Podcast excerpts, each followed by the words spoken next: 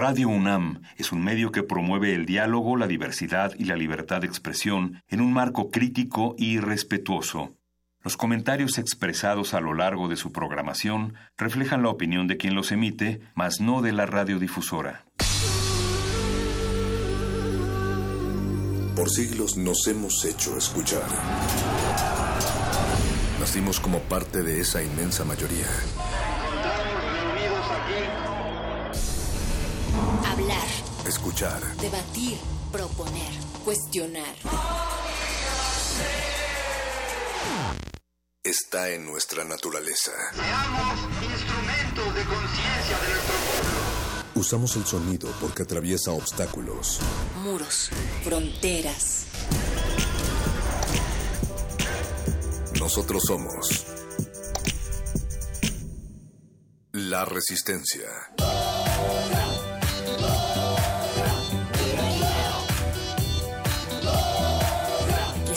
Modulada.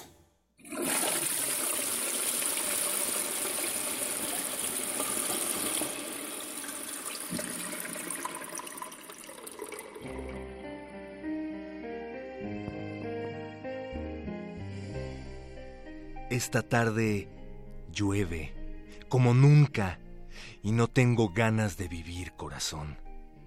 Esta tarde es dulce, ¿por qué no ha de ser? Viste de gracia y pena, viste de mujer. Esta tarde en Lima llueve, y yo recuerdo las cavernas crueles de mi ingratitud. Mi bloque de hielo sobre su amapola, más fuerte que su no seas así mis violentas flores negras y la bárbara y enorme pedrada y el trecho glacial, y pondrá el silencio de su dignidad con óleos quemantes el punto final. Por eso esta tarde llueve, como nunca. Voy con este, con este búho, con este corazón. Y otras pasan, y viéndome tan triste, toman un poquito de ti en la abrupta arruga de mi hondo dolor. Esta tarde llueve, llueve mucho, y no tengo ganas de vivir, corazón. Ese es de César Vallejo.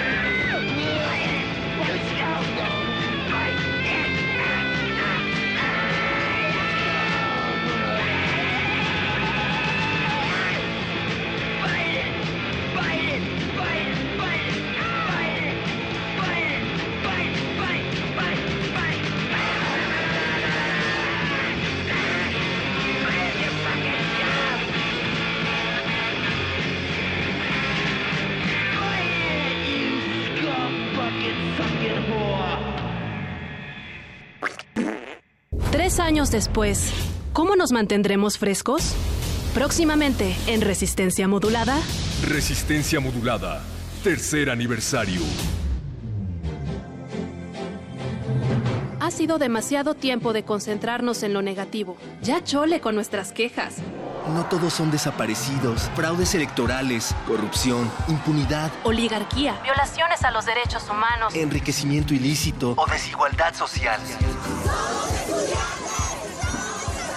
Hay cosas que casi no se cuentan. Pero cuentan mucho. Todos amamos a Kroll y a su glorioso régimen. Lo bueno que casi no se cuenta. Un programa de derecho oficialista y optimismo social. Espéralo. Resistencia modulada. Tercer aniversario. Con amor, niñita. Radio UNAM. Experiencia sonora. Allí donde huele a mierda, huele a ser. El hombre hubiera podido muy bien no cagar, no abrir el bolsillo anal, pero eligió cagar, como hubiera elegido vivir, en vez de aceptar vivir muerto.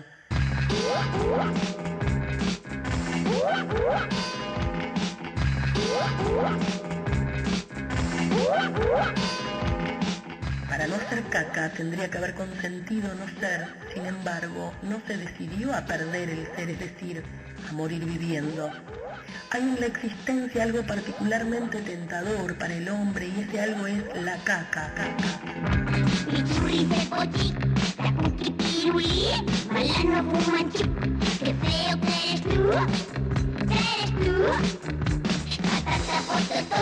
Bocata de jamón, moquito de mosquito, frito, concha de colchón, de colchón,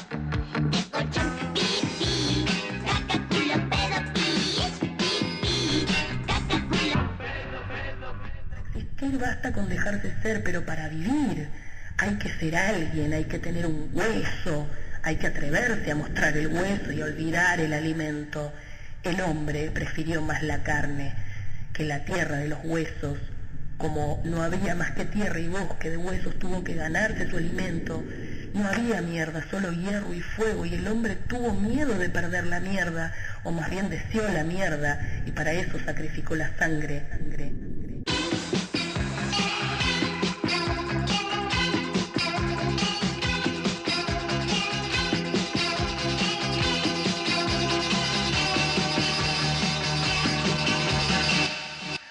Orreche modo, to diré, de sa, taudari, topedera, coco. Entonces el hombre se replegó y huyó, lo devoraron los gusanos. No fu, orreche modo, to diré, de sa, taudari, topedera, coco. Entonces el hombre se replegó y huyó, lo devoraron los gusanos. No fu, orreche modo, to diré, de sa, topedera, coco. Entonces el hombre se replegó y huyó. Lo devoraron los gusanos.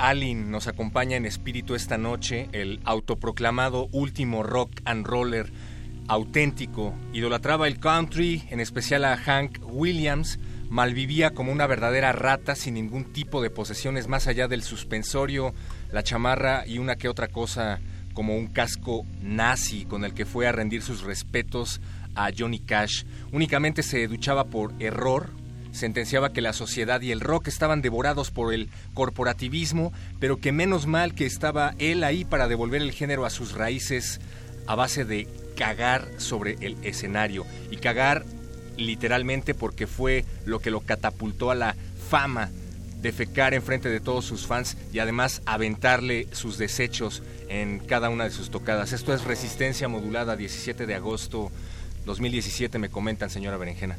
Eh, así es, así es, perro muchacho. Y de esta manera, con caca y con olores apestosos, iniciamos esta emisión, como ya dijiste, de- del jueves 17 de agosto, las 8 con 14, en la Ciudad de México, que está eh, a todo con la lluvia, a todo con el granizo. En esta cabina huele a perro muchacho mojado. Pero aún así te queremos y te damos la bienvenida también a ti y a todos los que se encuentran del otro lado del cristal. El señor Agustín Muli está en la consola, dos cristales más allá. Alba Martínez levanta su mano para saludarles a todos ustedes. Ella está en la continuidad, el Betoques en la producción y nuestro querido Paquito de Pablo también ahí dirigiendo estos hilos y meciendo la cuna, la cuna de la resistencia. Están ya un gran equipo de producción acá, perro muchacho. Les recordamos que vamos a regalar boletos a lo largo de esta emisión para el tercer aniversario de Resistencia Modulada, en donde nos va a acompañar agrupación Cariño con cumbia, cariño y amor. En vivo desde la sala Julián Carrillo, esto en Adolfo Prieto número 133, Colonia del Valle. La entrada es libre, pero el cupo es limitado y es por eso que tienen que estar atentos a estas transmisiones en donde ustedes van a poder participar en una dinámica y nosotros les vamos a regalar accesos. Y la importancia de ser lúdicos a la hora de resistir, hablando de caca, hablando de objetos rudimentarios que evocan a una edad en donde la gente lanzaba recipientes llenos de heces, cual armas biológicas, eh, que tendían a la deshumanización y que pretendían reducir la diatriba política y la propia vida en sociedad. Nunca olvidemos que los nazis hicieron eso con los judíos y demás no arios antes de meterlos en hornos. Lo que tratamos de decir es que así como se aventaban caca, hoy en día hay al menos 13 muertos y más de un centenar de heridos en Barcelona. 15 de ellos se encuentran en estado grave, además de la furgoneta con la que se ha perpetrado este supuesto ataque terrorista. Hay otra que los agentes han interceptado en algún lugar de España, detenidos y algunos supuestos autores identificados, señora Berenjena. Sí, al parecer el terror y el odio eh, quiere, quiere recorrer, recorrer el mundo, eh, pero muchos no queremos que eso suceda, muchísimos más de los que lo provocan. Eh, por ejemplo, Perro Muchacho, de este ataque en Barcelona, surgió algo muy curioso en redes que les quiero compartir rápidamente y es que empezaron a compartir ahí en sus redes, en Twitter específicamente, los usuarios empezaron a, a compartir fotos y GIFs de gatitos de gatitos, lo cual podría ser algo como muy trivial y hasta eh, pues como muy fuera de tono, pero empezaron a hacer esto de manera simbólica, como lo hicieron hace no tanto en Bélgica, para eh, no difundir imágenes violentas de los hechos, pero sobre todo para no dar información a los terroristas que, que pudieran estar ahí, por supuesto, eh, atentos a las redes de cómo va surgiendo la información y cómo van las acciones policíacas, por ejemplo. Entonces la gente empezó a poner sus hashtags con, no sé, este, Jesui o eh, Barcelona eh, contigo o lo como quieran, lo- los tantos hashtags que surgen en estas con este tipo de noticias. Entonces empezaron a postear gatitos, ¿no? No sé, a ti qué te parece, pero muchacho, y también a ustedes qué les parece, qué opinan de esta estrategia de redes que puede al inicio sonar muy simplista, pero tiene un, un fondo interesante, ¿no? De cómo empezamos a utilizar las redes. Entonces, nuestras nuestras redes están abiertas para que ustedes opinen. Arroba R modulada en Twitter y en Facebook Resistencia Modulada. También tenemos una cuenta de Instagram para que vean las caras del perro muchacho cuando abre cabina o cosas por el O- o estilo. no. o cuando se pelea con el mago conde, no sé, cosas por el estilo. eh, por supuesto también Resistencia Modulada ahí en Instagram. Lo que nos interesa que quede claro del otro lado de la bocina, del otro lado del mundo, es que la resistencia puede asumir tantas formas como nosotros queramos, pero siempre estará ahí tan necesaria, sobre todo en un contexto tan urgente como el actual. Y la pregunta de esta noche es, ¿podemos entender el camino de la caca en el mundo? ¿Podemos entender el camino de la caca en la Ciudad de México, así como lo explican los toreros muertos en su éxito de 1986, Mi agüita amarilla? Quédense aquí en Resistencia Modulada para averiguarlo. La mierda lo es todo. Todo lo vivo en la tierra debe de pecar. Es un ciclo que comienza y no puede terminar. Mira los verdes campos y a las aves volar. Y todo es por la mierda y ahora lo sabrás. Hierba come el ganado, a él lo come el ser humano. Forma parte de sus cuerpos, en mierda también se ha vuelto. Y va por la alcantarilla hasta parar en el mar. Y se la come el plancton para el pez alimentar. ese pez más grande, aún con mierda dentro, nada por la orilla, siendo el alimento de un oso que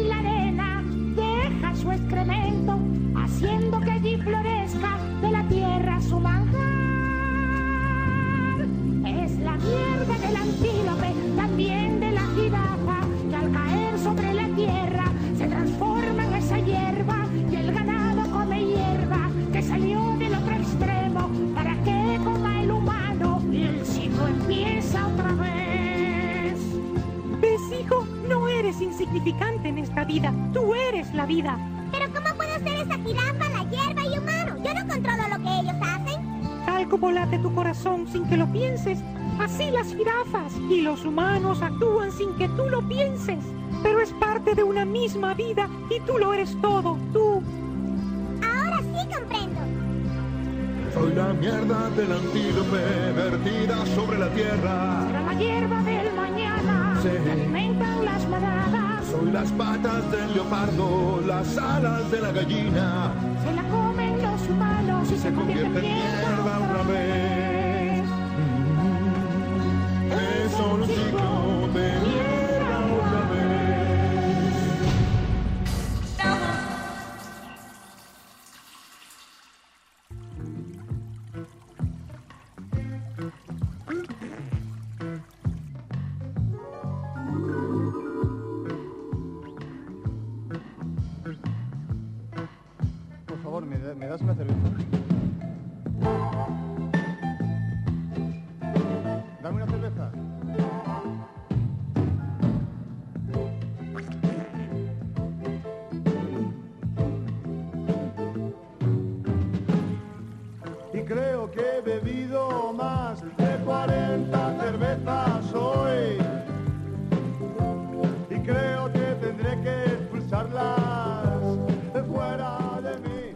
Tenemos el agua hasta los talones con esta lluvia de la Ciudad de México, eh, pero hoy vamos a hablar de otro tipo de agüita, una agüita como ya escucharon, con un olor particular, eh, con un sonido particular.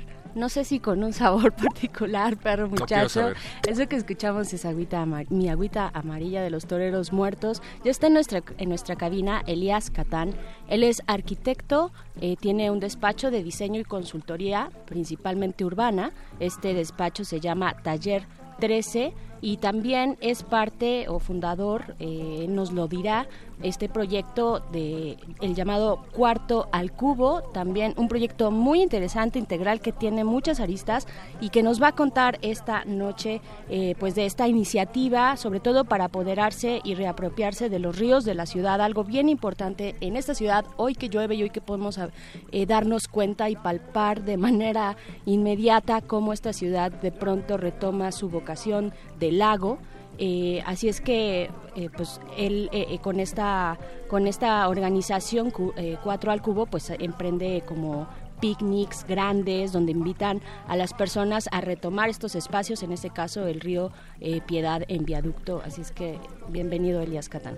Muchísimas gracias, un gusto estar con ustedes en estas tardes lluviosas que son ya muy típicas las lluvias atípicas, ¿verdad? Muy lluviosas además, ¿no? Muy lluviosas, torrentes, este, se inundan partes y, y lo más triste de todo es que no aprovechamos el agua de lluvia, que la captación pluvial no es algo dado en cualquier tipo de, de construcción por parte de desarrolladores, que no es ley por parte de gobierno, que no es incentivado por parte de las instituciones, que más bien es, es un rollo de activismo como con, con organizaciones como Isla Urbana, ¿no? que llevan más de 5.000 sistemas de instalación de, captación pluvial en alrededor de la ciudad con familias que lo necesitan, les dan independencia de agua en básicamente 7, 8 meses al año. Entonces, eh, el agua de lluvia es algo importante, muy importante a considerar y, y muy importante a ponerse a reflexionar sobre el cómo estamos en relación con nuestro medio ambiente, porque nos inundamos por mal manejo de una palabra que me recomiendan siempre no decir, que es cuenca, ¿no? que es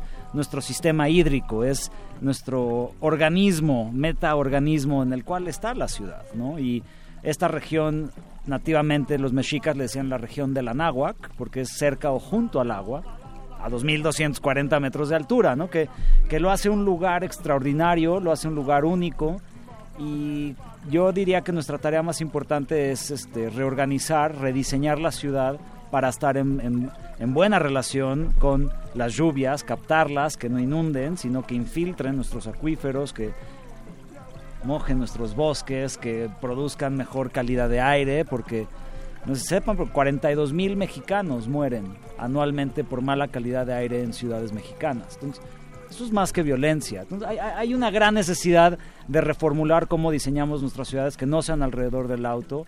Y 4 al cubo es algo extraordinario porque ayuda a ponerlo en, un marco de trabajo, digamos, que, que- hay cosas que son individuales que tenemos que hacer, hay cosas que son comunitarias o colectivas que tenemos que hacer, y hay cosas que hay que exigir a nivel local y a nivel regional.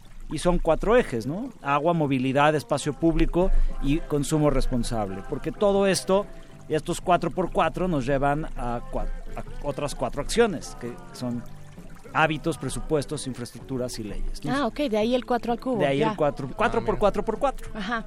Lo voy entendiendo ya. Eh, los toreros muertos lo dicen de manera espléndida. Es el fondo que estábamos escuchando hace un momento y el cual nos canaliza a través de este tema cual si fuéramos en una tubería llena de aguas negras y creo que tendré que expulsarlas fuera de mí y subo al water que hay arriba en el bar y la empiezo a mear y me empie- me empiezo a reír, sale de mí una agüita amarilla cálida y tibia y baja por una tubería, pasa por debajo de tu casa, pasa por debajo de tu familia, pasa por debajo de tu lugar de trabajo. ¿Cuántos desechos hay en la Ciudad de México?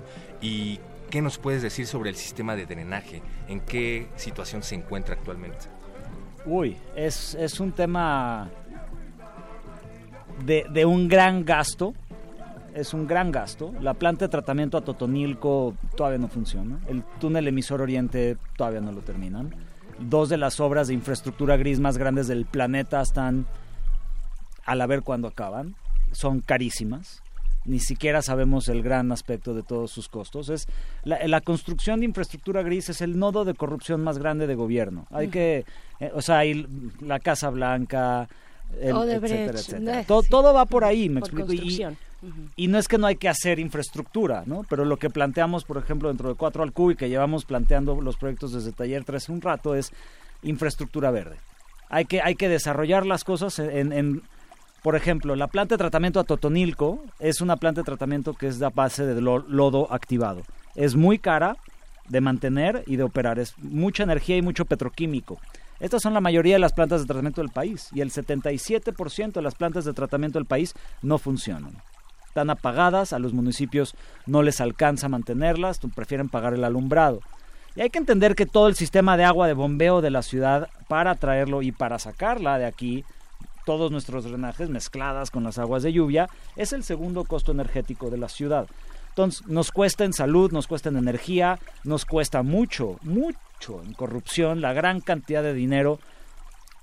E- Es muy lamentable. Y la, la infraestructura verde, por el otro lado, son trabajos de humedales co- construidos, de jardines infiltrantes, y todo esto es un trabajo de jardinería, es, un, es, es una distribución mucho más grande del, de- del capital, brindando de empleos extraordinarios, o sea, muy nobles, muy dignos, la jardinería urbana, y es una manera de volvernos jardineros urbanos, ¿no? de, de desarrollar proyectos pequeños, pero varios de ellos que vayan conectados y que vayan cumpliendo una función ecosistémica, tratando agua, captando agua, reinfiltrando agua y claramente pues, todos los beneficios de tener vegetación es reducción de estrés mental, reducción de violencia.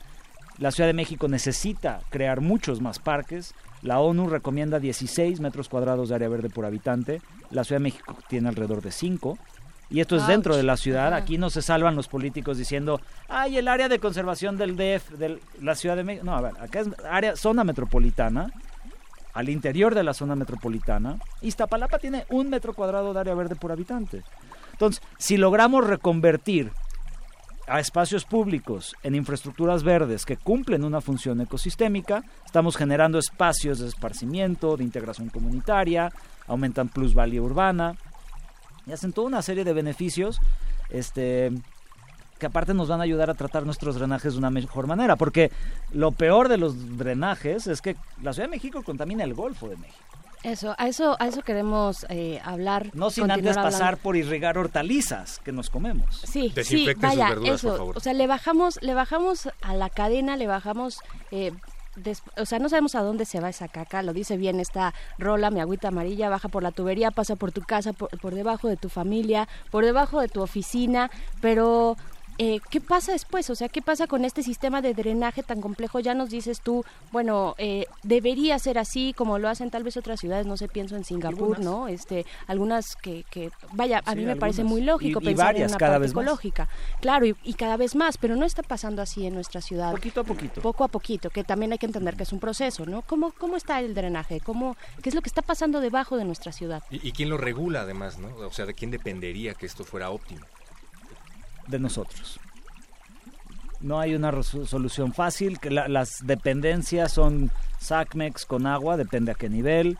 Este, pero últimamente nuestro drenaje irriga el Valle del Mezquital, ¿no? Y el Valle del Mezquital produce comida que regresa a la ciudad, por eso le llaman ya el río de la Sí. revancha que llega ahí, ¿verdad? Tenemos videos en nuestro Vimeo si quieren asquearse un poquito. Este, ¿Cuáles son? ¿Cuáles son tus, tus Taller redes para que- 13. En Vimeo busquen Taller 13 y ahí te- hicimos una pieza con Greenpeace, porque también trabajar con políticos es muy frustrante, ¿no? Entonces hay que ¿Cómo ca- trabajar con caca? Pero canalizar. ¿no? La, Pero la caca, la caca es un nutriente. Bien Ah, manejada es un nutriente, es energía, Es energía, ¿no? es composta, son suelos. Mal manejada es un contaminante. Mal manejada es problemas de salud, es una serie de, de condiciones que, que ahí estamos, ¿no? Yo, yo, yo digo que... Y, y siempre es importante contar los dos puntos. Cuando esto es un, un- un principio de, de estructuras complejas, de un funcionamiento sistémico. Cuando un sistema se encuentra en, en- en- en- a punto de colapso o a punto de regeneración, es un, como esta bifurcación que yo digo, estamos entre Mordor o Hobbiton. Hoy, hoy, hoy es Mordor, el agua es tóxica, la comida es tóxica, el aire es tóxico. Hobbiton no existe. Y Hobbiton, es la Hobbiton utopía. existe, mi queridísimo carnalito ruso y yo le llamamos a Jolotitlán. Es como el upside up. Qué bonito. ¿No? Es, hay un Ah. upside down de Stranger Things, hay un upside Sí, up. sí, por supuesto. Este ajolotitlán existe, hay muchas cosas positivas pasando. Ya hay algunos jardines infiltrantes que están sucediendo en la Miguel Hidalgo. Hay unas cosas pasando también con el Parque Hídrico La Quebradora, en Milpa Alta. Son proyectos que colegas y, y- y- y gente muy profesional está asesorando y desarrollando. Nosotros ahorita estamos trabajando con la AGU para el Parque Lineal Viaducto, que odio el nombre, pero lo estamos bautizando ya como un ecoducto. Vamos a agarrar agua del drenaje del río Piedad, ahora viaducto, lo vamos a subir a- encima donde siempre hemos hecho los picnics Ajá. y vamos a tener un, un humedal demostrativo. Vamos a invitar a la gente a ver cómo el agua puede ser tratada.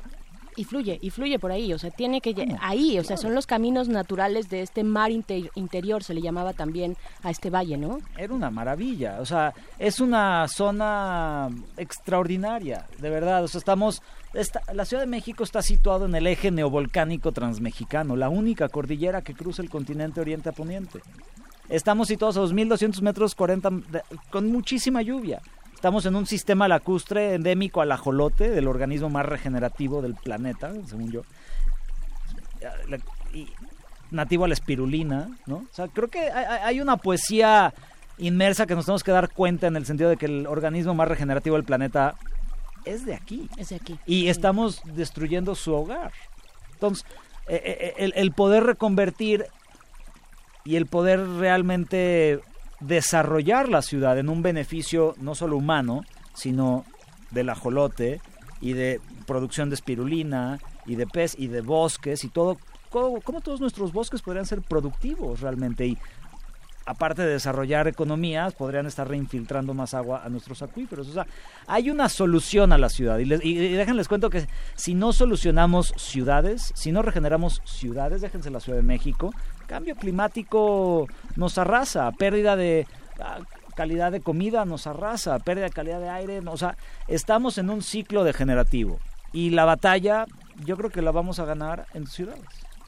Ah, una vez más citando a los toreros muertos, esta agua amarilla que juega con los peces, que juega con calamares, que juega con medusas y con las merluzas que nos comemos todos, tiene implicaciones a largo plazo y ya nos estás planteando soluciones, pero son suficientes. ¿Qué es lo que hace falta?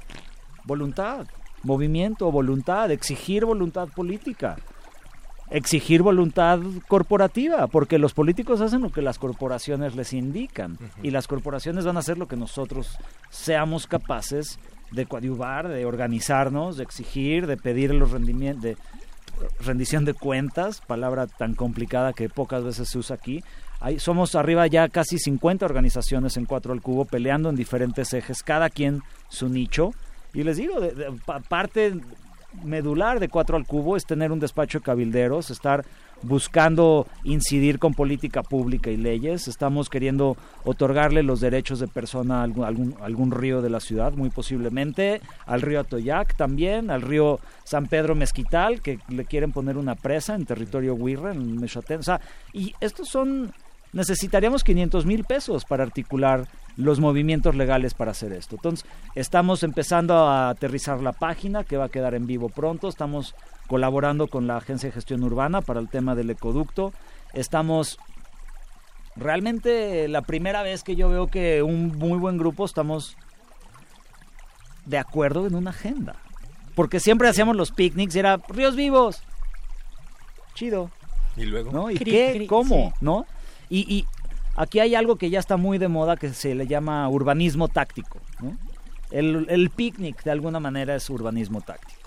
El- el- es hacer una acción que te dé una idea sobre lo que puede ser y que al cabo de repetir esa acción efímera o instalar algo se vuelva permanente. El Parking Day que ya se hace muy cotidiana, muy- anualmente aquí en la ciudad es otro, otro ejemplo de urbanismo táctico. Lo que el, el ecoducto no creo que propiamente sea urbanismo táctico, es como, pero pues si lo ves a la escala de lo que tiene que pasar a todo el río o a todos los ríos o a las cañadas o al bosque, es micro, no es nada. Pero al mismo tiempo tenemos que ver todo esto con desarrollo de capacidades. Y ese es así, ahora sí que el meollo de la situación. Si no estamos desarrollando capacidades, no estamos regenerando. Y por ejemplo, la Agencia de Gestión Urbana hoy en día ya va a aprender cómo entrenar a jardineros a mantener un humedal. Que por cierto, mantener ese humedal va a costar menos que lo que hoy en día se gastan en cortar el pasto que estaba.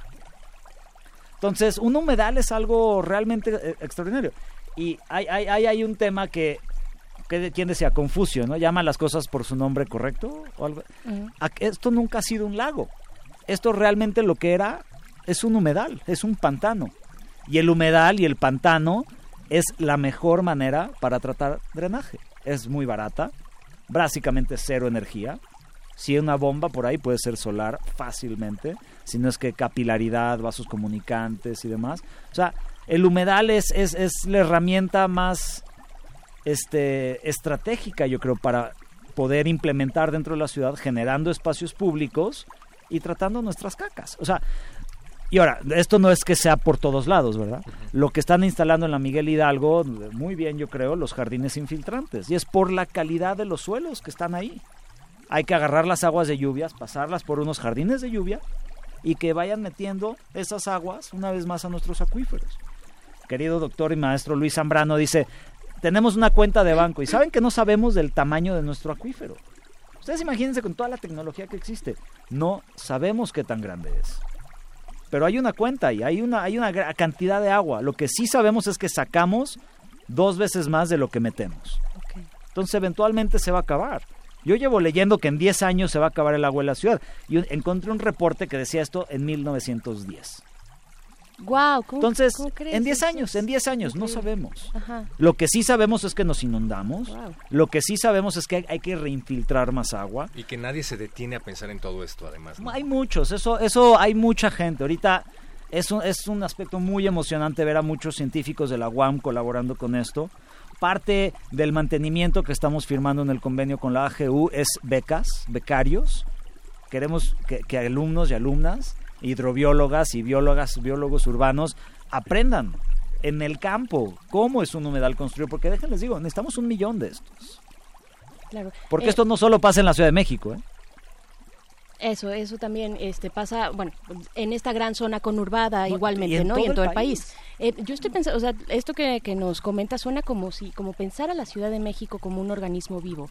Eso, es, eso. 100%. O sea, y, y creo que tenemos que empezar a buscar dentro de nuestras cabezas eh, o en nuestro imaginario esa, esa imagen, esa imagen de la Ciudad de México para, para ver que, que efectivamente tiene una vida, una vida por dentro y que tenemos que rescatarla y que podemos hacer mucho con ello. ¿Cómo, cómo afecta también este, de pronto, caos que tenemos eh, a- eh, en cuanto a los desechos, ¿no? A la caca, a la pipí, a lo que estamos soltando todos los días, millones de personas, cómo afecta también a la zona conurbada. O sea, ¿qué pasa con ellos? O sea, este impa- impacto también hacia afuera, que entre más al centro estamos, hay proyectos, hay mejores proyectos, ¿no? Eh, y, y más así se, se va ampliando ese cinturón, ¿no? O esa periferia. 100%. Y hay una, esto lo hemos platicado mucho en Cuatro al Cubo.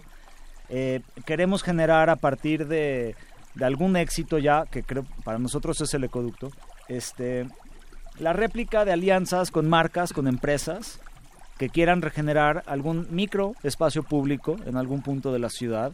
Y lo, pero lo que vamos a hacer ahí, a partir de ahí, es cobrar el doble. O bueno, no cobrar el doble, más bien este, juntar el doble. Es, es la estrategia uno por uno. Lo hacen algunas marcas, como Toms, por ejemplo. Compras una alpargata, regresa, regala alpargata. Hay otra empresa que es compras lentes oftálmicos, regala lentes oftálmicos. Lo que queremos generar en otros espacios públicos, con algunas marcas y algunos negocios que quieran participar, es el regenerar algún espacio público en alguna zona de la ciudad en el que la marca se vea beneficiada, pero pedir mediante a, a la marca o colectivamente el doble para replicar este mismo espacio público en otra parte de la ciudad que sea más necesitada como Iztapalapa, Nesa. Iztapalapa es el que punto, Iztapalapa ¿no? tiene un, un metro cuadrado de área verde por habitante. Entonces, pero a lo mejor a la marca no, no dice, pues ahí no gano lo suficiente de en exposiciones o algo para, para, lo- para poder pagar ese espacio público. Entonces, estamos, queremos empezar a generar este uno por uno en espacios públicos. Elías, Es una de las ideas. ha- hay muchas personas que seguramente estarán interesadas en sumarse a este tipo de iniciativas. 100%.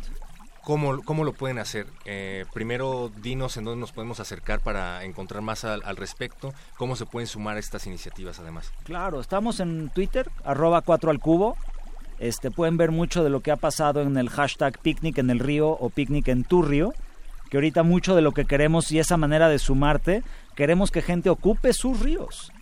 Entonces, no es todos vengan al río Piedad con los hipsters, ¿no? A Hipsterlandia. Vamos a hacer un picnic en todos los ríos del país. Cada quien debe de poder adoptar su río. Y nosotros estamos también dispuestos a, compartir toda nuestra métodos, método, metodologías, marcos de trabajo y coachear a la gente para que el picnic se replique. El picnic en el río ya llegó a Costa Rica, por ejemplo. En Costa Rica hay un movimiento de picnic en el río que no es nuestro, obviamente, pero en sus inicios eh, consultamos con Río Urbano para que, para que lo detonen. Y Río Urbano en Costa Rica ya lleva o sea, tienen pic- jornadas de picnics. Entonces, para mí esa es una manera medular. Si quieren participar dentro de un voluntariado más cercano y cotidiano con nosotros, contáctenos. Arroba 4 al cubo en Twitter, 4 al cubo Ciudades en Red en Facebook. Estamos a un, muy corto, un par de semanas, ya saben que los programadores son los nuevos arquitectos, que a ver cuándo acaban las páginas. Y, este, entonces, estamos a punto de tener nuestra página y la plataforma de la página se me hace algo interesante, porque vamos a invitar a la gente a imaginar sus, pues, sus espacios públicos, a que suban sus ideas, a que ahí suban la información de su evento o picnic para que generemos red. O sea, realmente es cuatro al cubo, ciudades en red. Lo que queremos generar son 50 picnics para otoño o invierno y que porque mucho de esto no va a pasar si no son regulaciones a nivel federal. Por supuesto, Entonces, y ahí está todos. la red, realmente. exacto. Tenemos que hacer esta red, se está haciendo y eso es esperanzador y es muy bueno. Tenemos que trabajar, también es cierto. Muchas gracias, Elías Catán, arquitecto. Eh, Es un gusto, y gracias a también felicidades No, por Taller a ti. 3 y Cuarto al Cubo. Ahí están, échense un clavado a las redes sociales. Nosotros seguimos hablando de caca. Aguas en www.puentes.me, en donde también pueden escuchar a Elías. Sí, con el queridísimo Ruso. Ahí seguimos, por ahí. Ah, saludos a Ruso. Pronto renovará, esperemos con mucho mucho fervor. Es lo extraño, extraño nuestras conversaciones. Buenísimo, pues, Ruso. Sí. Chonguitos, por acá estamos entonces, y cuando quieran. Perfecto. Gracias. Gracias. Seguimos hablando de caca aquí en Resistencia Modular.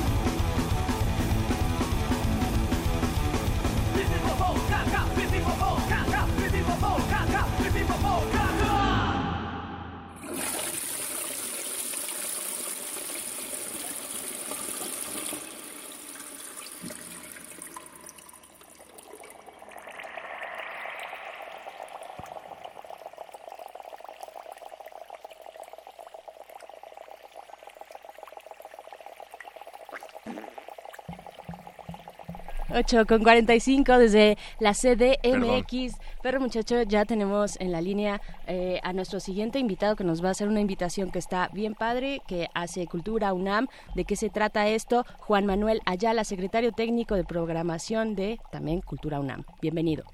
¿Qué tal? Buenas noches a todos. Este, pues muy contento de estar compartir este micrófono con tu auditorio.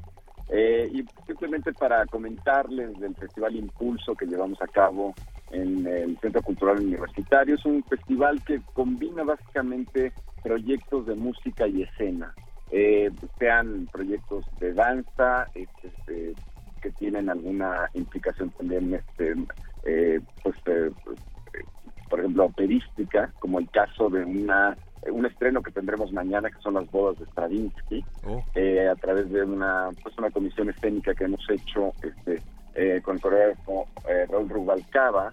Eh, y también tendremos mañana mismo, o sea, entre viernes, sábado y domingo, la presentación del de, eh, libro octavo de los madrigales de Monteverdi, también dirigidos escénicamente por Benjamín Kahn eh, y por Christian Go- Gomer en la, en la dirección musical. Es un festival que eh, la intención es básicamente que los proyectos eh, tengan una interpretación musical en vivo, este, una ejecución, digamos, con intérpretes en vivo. Y bueno, es una iniciativa de eh, Cultura UNAM, este, la Coordinación del Instituto Cultural de la Universidad, eh, con la intención de eh, promover, digamos, a compañías emergentes, este, hacer títulos que no son muy conocidos este, en el ámbito operístico y en el ámbito escénico, y pues invitar a todos los eh, jóvenes que puedan estar interesados en, una propuesta de esta naturaleza, que estoy seguro lo van a disfrutar mucho. Seguro, jóvenes de todas las edades. Eh, Festival Impulso, como bien nos dices, tiene puestas en escena de todo tipo, danza, eh, música y más, pero se va a llevar a cabo no en uno ni en dos, sino en varios recintos del Centro Cultural Universitario, Juan Manuel. Así es, eh, justamente la, la, eh, las bodas de Stravinsky se llevarán a cabo en la sala de Nezahualcóyotl, igualmente estos tres días, viernes, sábado y domingo, eh, y eh, el- los madrigales de, Monteverdi se llevarán a cabo en la sala Miguel Covarrubias. También tenemos algunas obras, este, como La Gran Familia, que le hemos llamado obras en proceso, que básicamente son pues puestas en escena eh, eh, de, de obras que se trata, digamos, de, poner a disposición del público y hacer partícipe del público de los comentarios, las impresiones que estas obras puedan eh, generar, digamos, en este primer acercamiento de montaje, para después el próximo año ya hacer una producción mucho más amplia y completa y sobre todo con esta retroalimentación eh, del público en esta montaje preliminar, digamos, ¿no? Que también este, la gran familia se llevará a cabo eh, eh, el mañana, perdón, el sábado a las 12 del día. Eh, los invitamos. También hay una serie de propuestas infantiles como El Gigante de Alzo, que es una, una propuesta operística dirigida a niños, eh, que también será, se llevará a cabo en el Teatro Juan Ruiz de Alarcón. Hay una diversidad efectivamente de espacios, de formatos, que estamos seguros que la, la gente lo, lo, lo disfrutará, porque son uh, propuestas diversas, digamos, ¿no? Y espero que también en horarios diversos, ¿no? Para los que están eh, encerrados en cabinas de radio toda la noche o para los que lo están toda la mañana. Exactamente, exactamente. El gigante de alto, pues bueno, es un horario este, a las 12 del día, este, más orientado público infantil, sábado y domingo. Eh, después se queda esta obra en temporada en la, en la, en la dirección de teatro de la universidad, este, con 12 funciones más, pero su estreno es en el contexto del Festival Impulso. Eh, y sí, efectivamente, los horarios eh, en viernes normalmente son a las ocho y media de la noche, sábado a las 7 y domingo a las 6 de la tarde. Perfecto. Entonces, bueno, pues hay, hay distintas oportunidades también para que el público no, no se pierda ninguna de estas eh, eh, propuestas que, que- que estamos incorporando al Festival Impulso.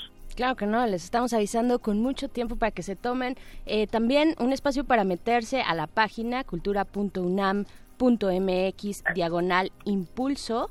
Ahí Ah. pueden encontrar toda la programación. Va a estar este festival Música Escena Verano en la UNAM. Va a estar hasta el 26 de agosto. Así es que ahí está toda la información disponible para que vayan y pues se atrevan también a ver estos otros, es- estas libertades que se toman esta, eh, pues estas disciplinas escénicas como el teatro, la música, la danza, la ópera incluso, ¿no?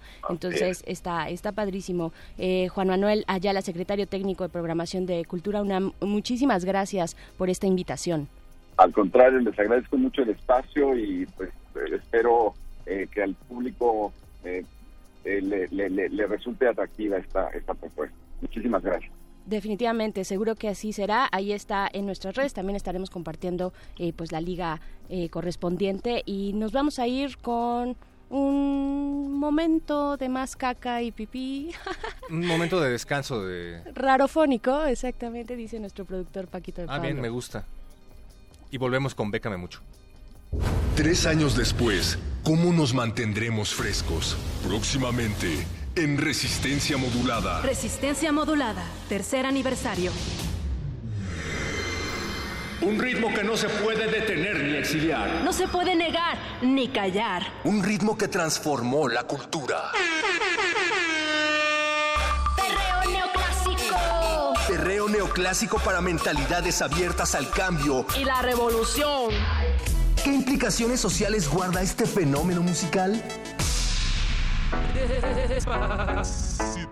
Despacito. Un programa para pensar y perrear al mismo tiempo. Espéralo. Resistencia Modulada, tercer aniversario. Radio UNAM. Experiencia sonora.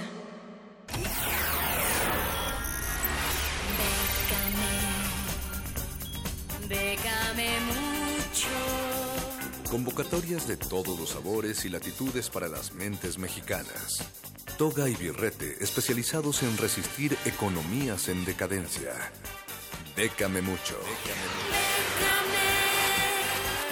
Bécame mucho. Siempre hay oportunidades,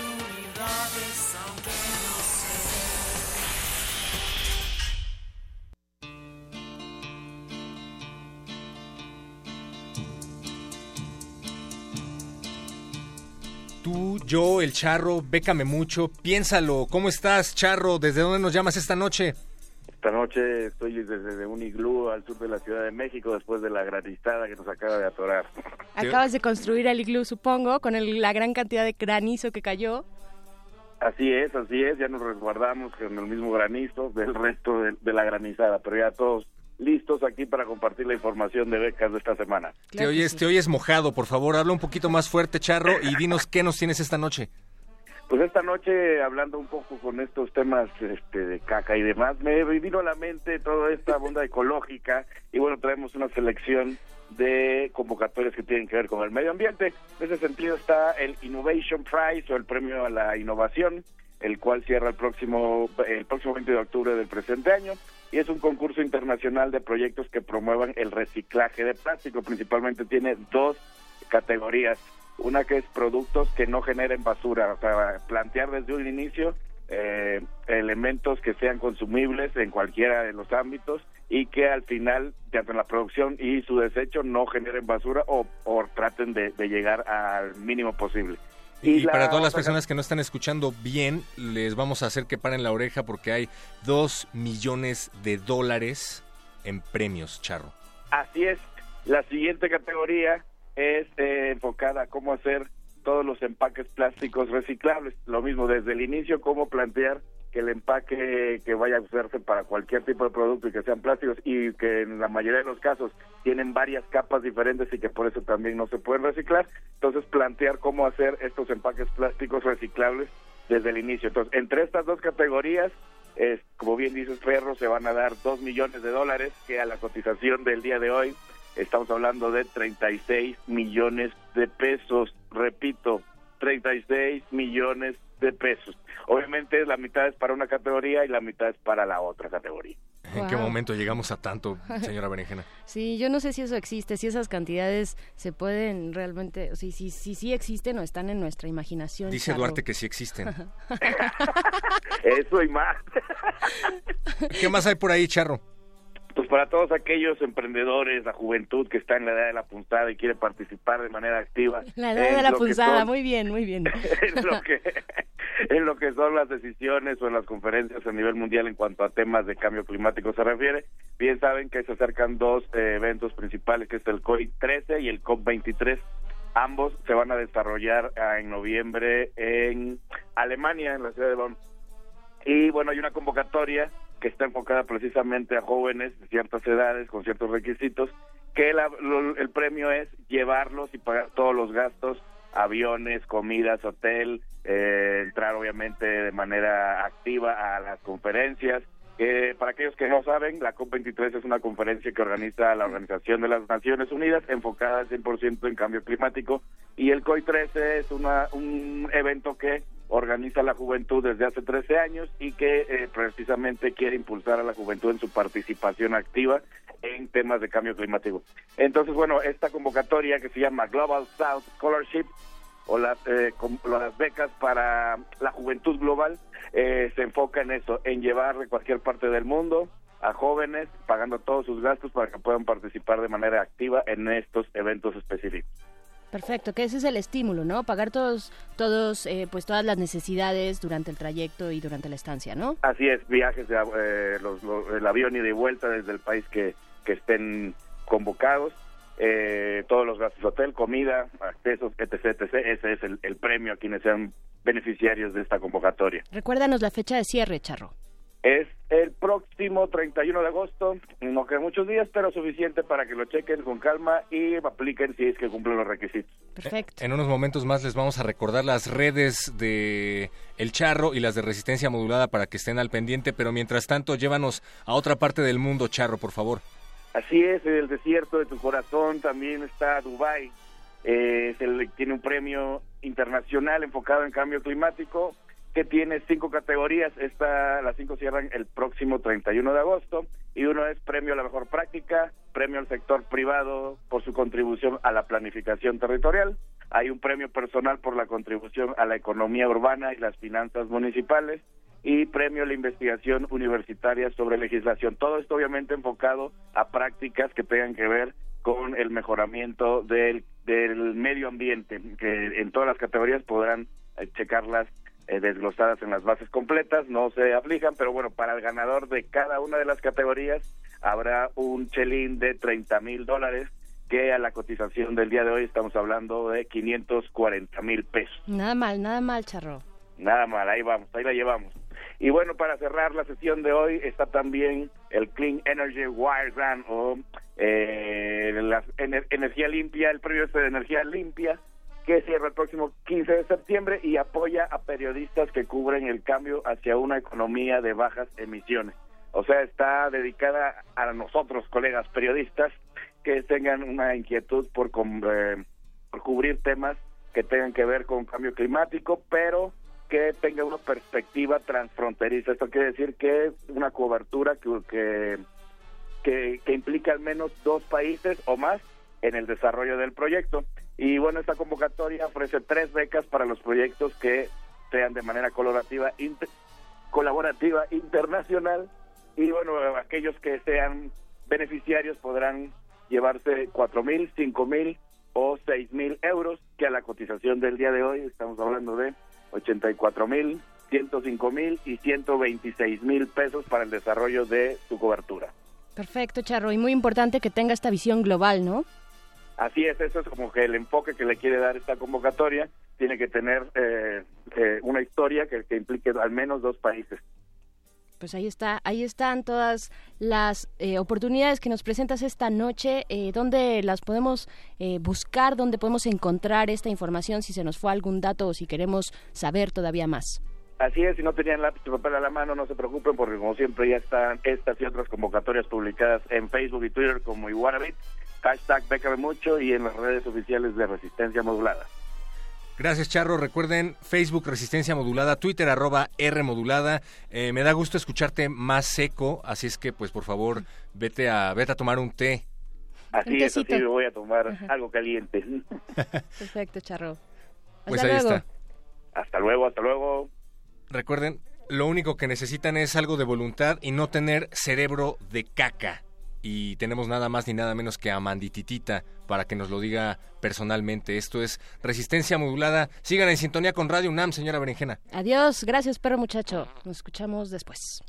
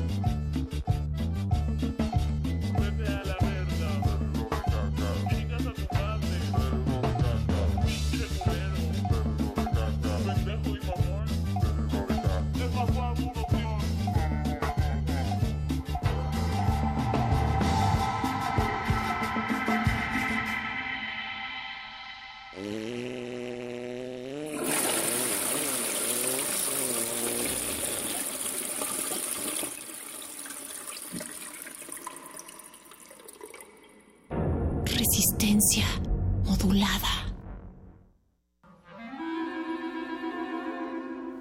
Testimonio de oídas. Música nueva en voz de sus creadores. De sus intérpretes. Un autorretrato sonoro de la música de hoy. Escúchanos por el 96.1 de FM los martes y jueves a la 1 a.m. o en su retransmisión los sábados y domingos también a la 1 a.m.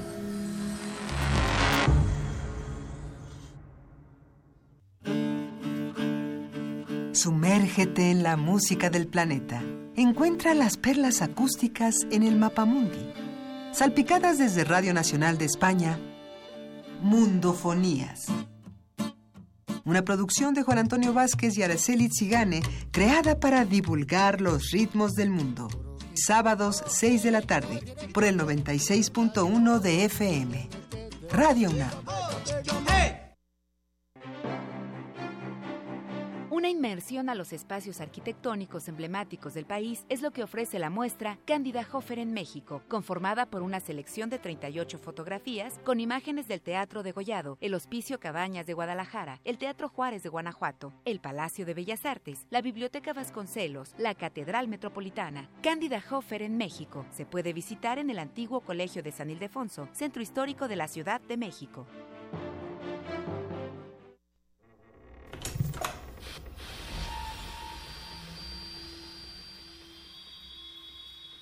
En Macabro nos preocupamos porque pases momentos llenos de angustia y terror. Por ello, en esta decimosexta edición del festival, creamos un ciclo de cine de posesiones demoníacas, el cual contó con la curaduría de cuatro de los ocho demonios más comunes en las posesiones corporales: Dibug, Nefilim, Preta y Jin. ¿Quieren conocer las películas? Muchas películas de posesiones se desarrollan en conventos. Tal es el caso de Agnes of God, To the Devil of Daughter, Madre Juana de los Ángeles, y la mexicana Satánico Pandemonium.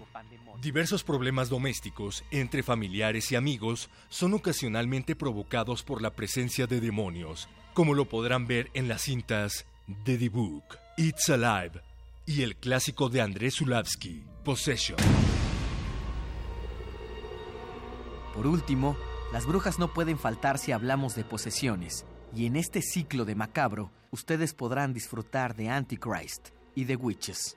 No se lo pueden perder. Lleven una cruz y mucha agua bendita. Macabro se deslinda de toda responsabilidad relacionada con las posesiones demoníacas que este ciclo pueda generar en el espectador. Macabro, decimosexta edición del Festival Internacional de Cine de Horror de la Ciudad de México. Cineteca Nacional, La Casa del Cine, Cinematógrafo del Chopo, Laboratorio Arte Alameda, Museo Panteón de San Fernando, Museo Archivo de la Fotografía, Cine Tonalá, Biblioteca de México y el Teatro de la Ciudad Esperanza Iris. Consulta todos los detalles de esta y otras actividades en macabro.com.mx. Resistencia modulada.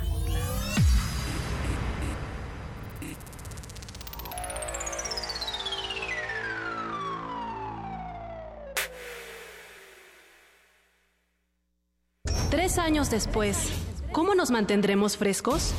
Próximamente en Resistencia Modulada.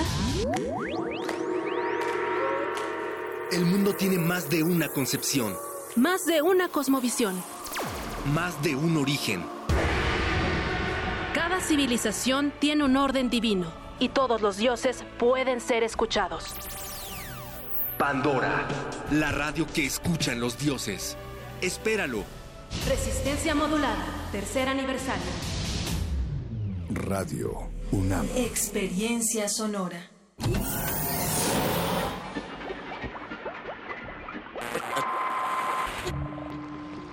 Entre los brotes culturales silvestres y la hidroponía acusmática se encuentran las conversaciones cantadas. Estudiamos el milagro de la música libre en el aire. Cultivo de hercios.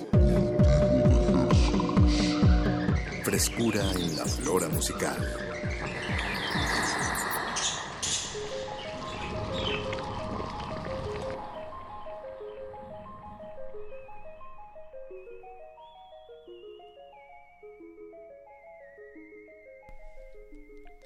Organismos audiosensibles inmersos en una inundada capital mexicana. Bienvenidos a otra contagiosa, húmeda y, pues, ¿por qué no fresca eh, emisión de cultivo de ejercicios? La alberca musical de resistencia modulada que esta noche se llena de agua, sobre todo. ¿Qué que- flota por ahí, Paco? Pues sobre todo flotan las, las propuestas emergentes musicales que, que logramos pescar y que hacemos llegar hasta sus oídos, por supuesto. Por el 96.1 de FM, es correcto, usted está en la sintonía de Radio UNAM. XEUN. Y llegamos hasta sus oídos a través de esta su frecuencia favorita y también llegamos por a todo el, a todo el mundo, Paco. ¿Cómo es esto posible? ¿Cómo es esto posible? Gracias a el internet www.resistenciamodulada.com. Ahí sonamos en todas partes a través de cables transatlánticos que Fibra nos óptica, conectan, un poco de fibra óptica, Un poco satelital. algunas redes inalámbricas también. Todo eso en conjunto hace que, que- que podamos llegar hasta sus oídos. Así es, así es. Un verdadero privilegio estar detrás de estos micrófonos. Les habla Apache o Raspi y Paco de Pablo. Eso somos nosotros. Y siendo hoy agosto 17 del 2017 a las 21 horas con 10 minutos, Paco de Pablo, ¿qué va a acontecer esta noche tan, tan llovida aquí en la capital? Esta noche tenemos música aquí en la cabina, tenemos Muchos. varios sujetos de estudio que desinfectaremos frente a sus oídos. Eh, ahorita están un poco mojados todos y cada uno. Sí, los, los Eh, tenemos en una secadora industrial, porque si no estos micrófonos no van a... se van a, a descomponer. Sí, y además ya sabemos, eh, bueno, el agua, el- la, la música viaja mejor a través del agua y de los sólidos. Casi Eso lo doble de rápido, ¿no? En- ¿De rápido? De lento. o de- No, no, estamos inventando, ¿verdad? Eh, no, eso sí ya no, eso sí. So- solo sé que viaja mejor porque las vibraciones son más fieles, digamos, porque las partículas están más pegaditas. ¿Seguro? En los, Según en yo los- es más en los lento. sólidos, en los sólidos están más pegadas que en los gases. Entonces las vibraciones son más fieles, digamos, como de high fidelity. Pero abajo del agua yo no escucho muy bien, nomás como que retumba. No, bueno, tus oídos no están hechos, Hechos para escuchar, pero... Pero si le Pero preguntamos no, no has delfín- tirado, no, ¿no te ha pasado que tiras, no sé, un tenedor abajo del... Ajá, y escuchas esa eh, muy agudo con mucha claridad el sonido del cuchillo o tenedor pegando el piso de la alberca? Ah, ¿Te ha sí. pasado eso? Sí me ha pasado, Paco, que se caigan Esa es la cuchillos, explicación. tenedores, Esa esos es la explicación. vidrios en las albercas, muy muy poco riesgoso esas situaciones. Y, y usted lo escuchó aquí en Cultivo de Ejercicios. ¿Qué más vamos a tener, Paquito? Aparte de una conversación sobre piscinas y, y Pues, ondas sonoras. Vamos a charlar en unos momentos con, con Coco CC. Eh, vamos a. Bueno, se llama Cassandra Balcázar. Y pues está aquí de visita. De hecho, ya está ahí afuera. En unos momentos la vamos a dejar pasar, nada más que se seque. Exacto. Pues, ¿por qué no Coco ponemos CC. una canción en lo que se acaba de secar? Oye, que la frase que se seque Coco CC es una cacofonía. Sí, en serio. Que se seque Que se seque. Bien, y bueno, no le cambio porque en el cultivo de ejercicios B también vamos a tener tres sujetos de estudio eh, de la escena experimental de aquí de la Ciudad de México. Vamos a tener a Ishtarka, a Bioluminic y a Durant. Entonces no le cambie, vamos ahorita con música desde Ciudad Juárez eh, hasta sus oídos. Esto es Coco CC. ¿Qué vamos a escuchar, Paco? Vamos a escuchar.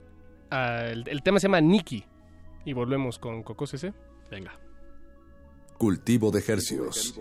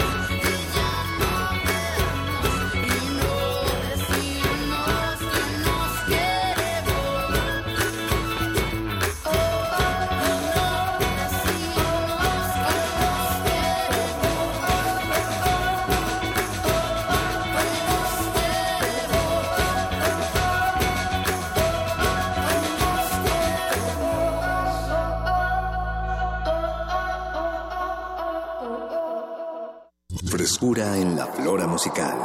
Cultivo de Jercias.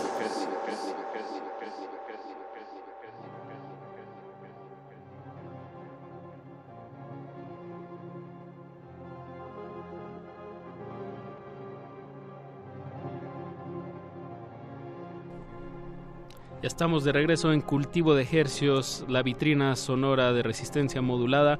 Y lo que usted acaba de escuchar se llama Nikki. eh, la compositora es Coco, Coco CC, porque tiene acentos hasta el final. Así es, se llaman palabras graves. Graves.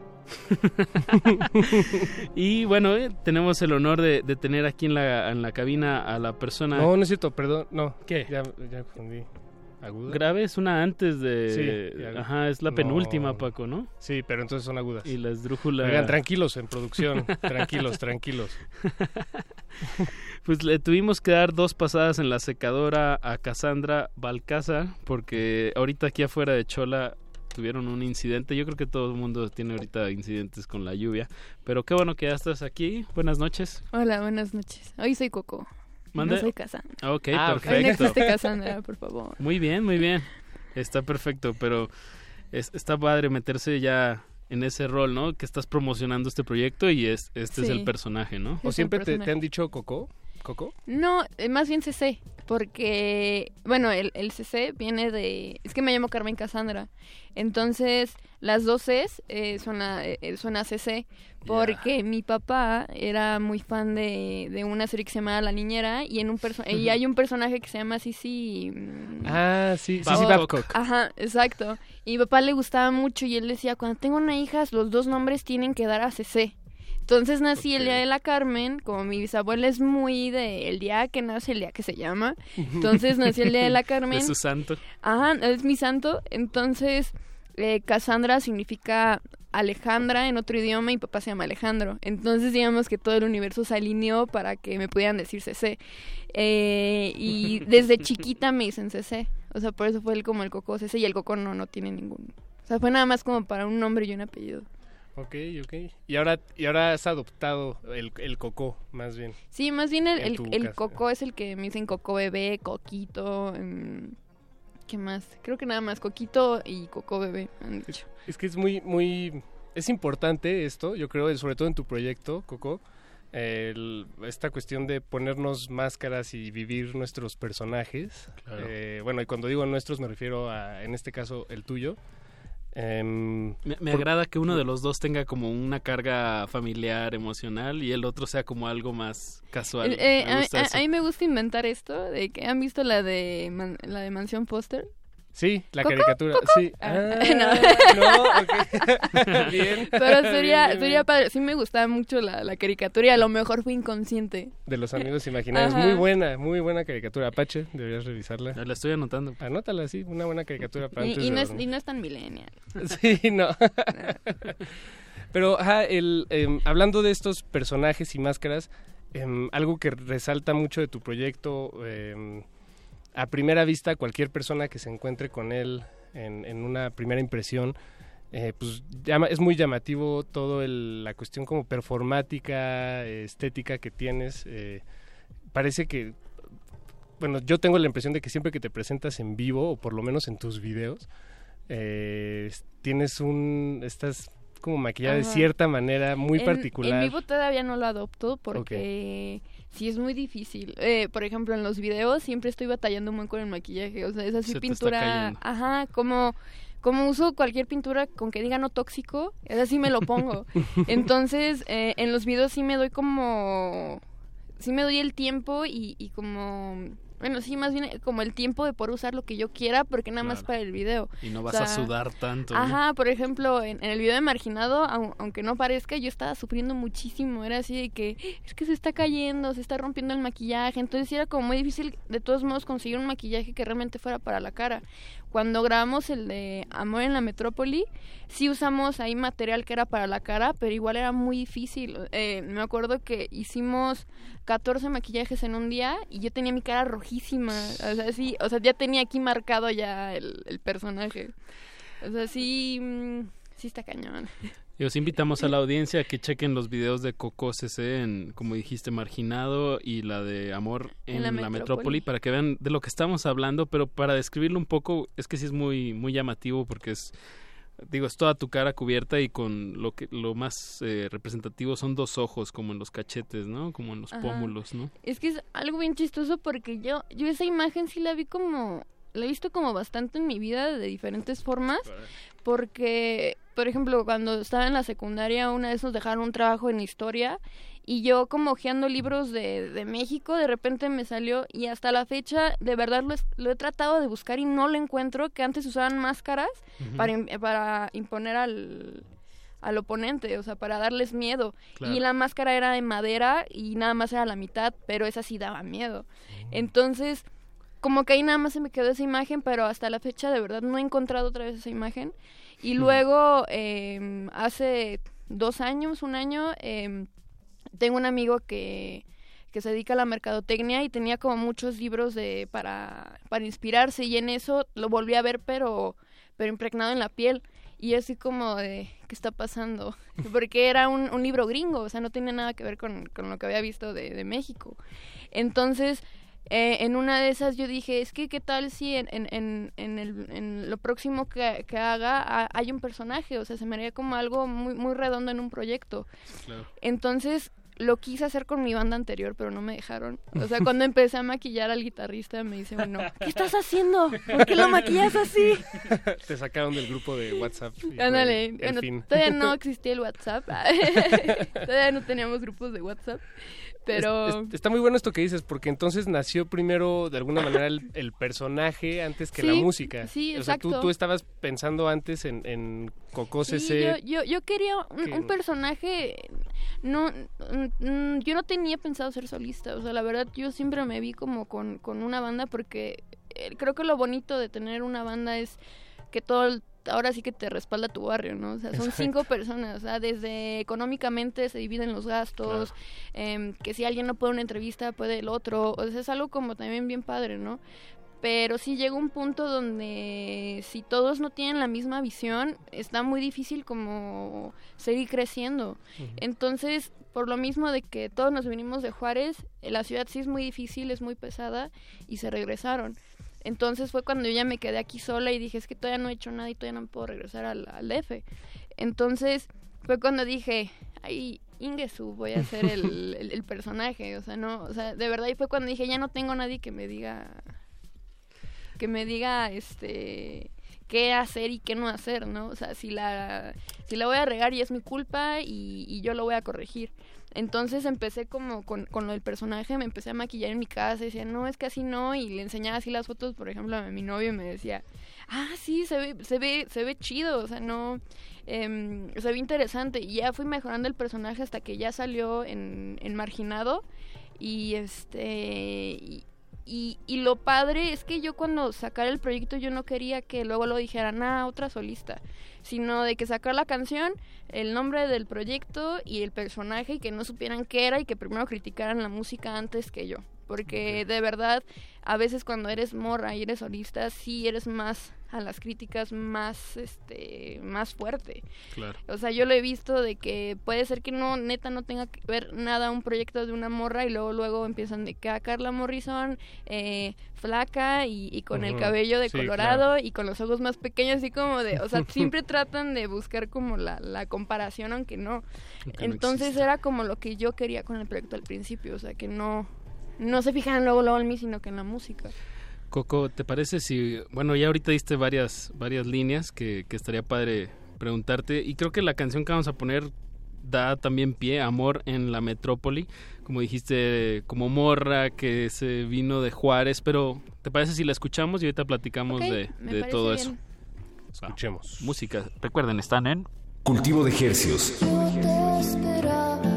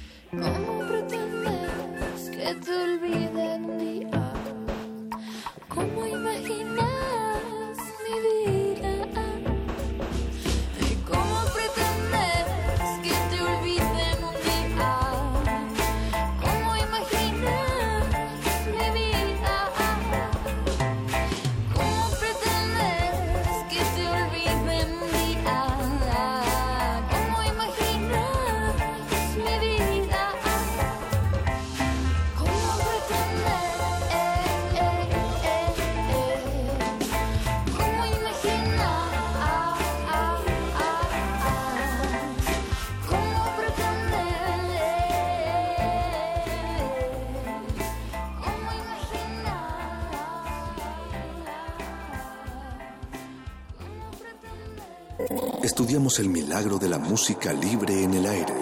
Cultivo de Jercias.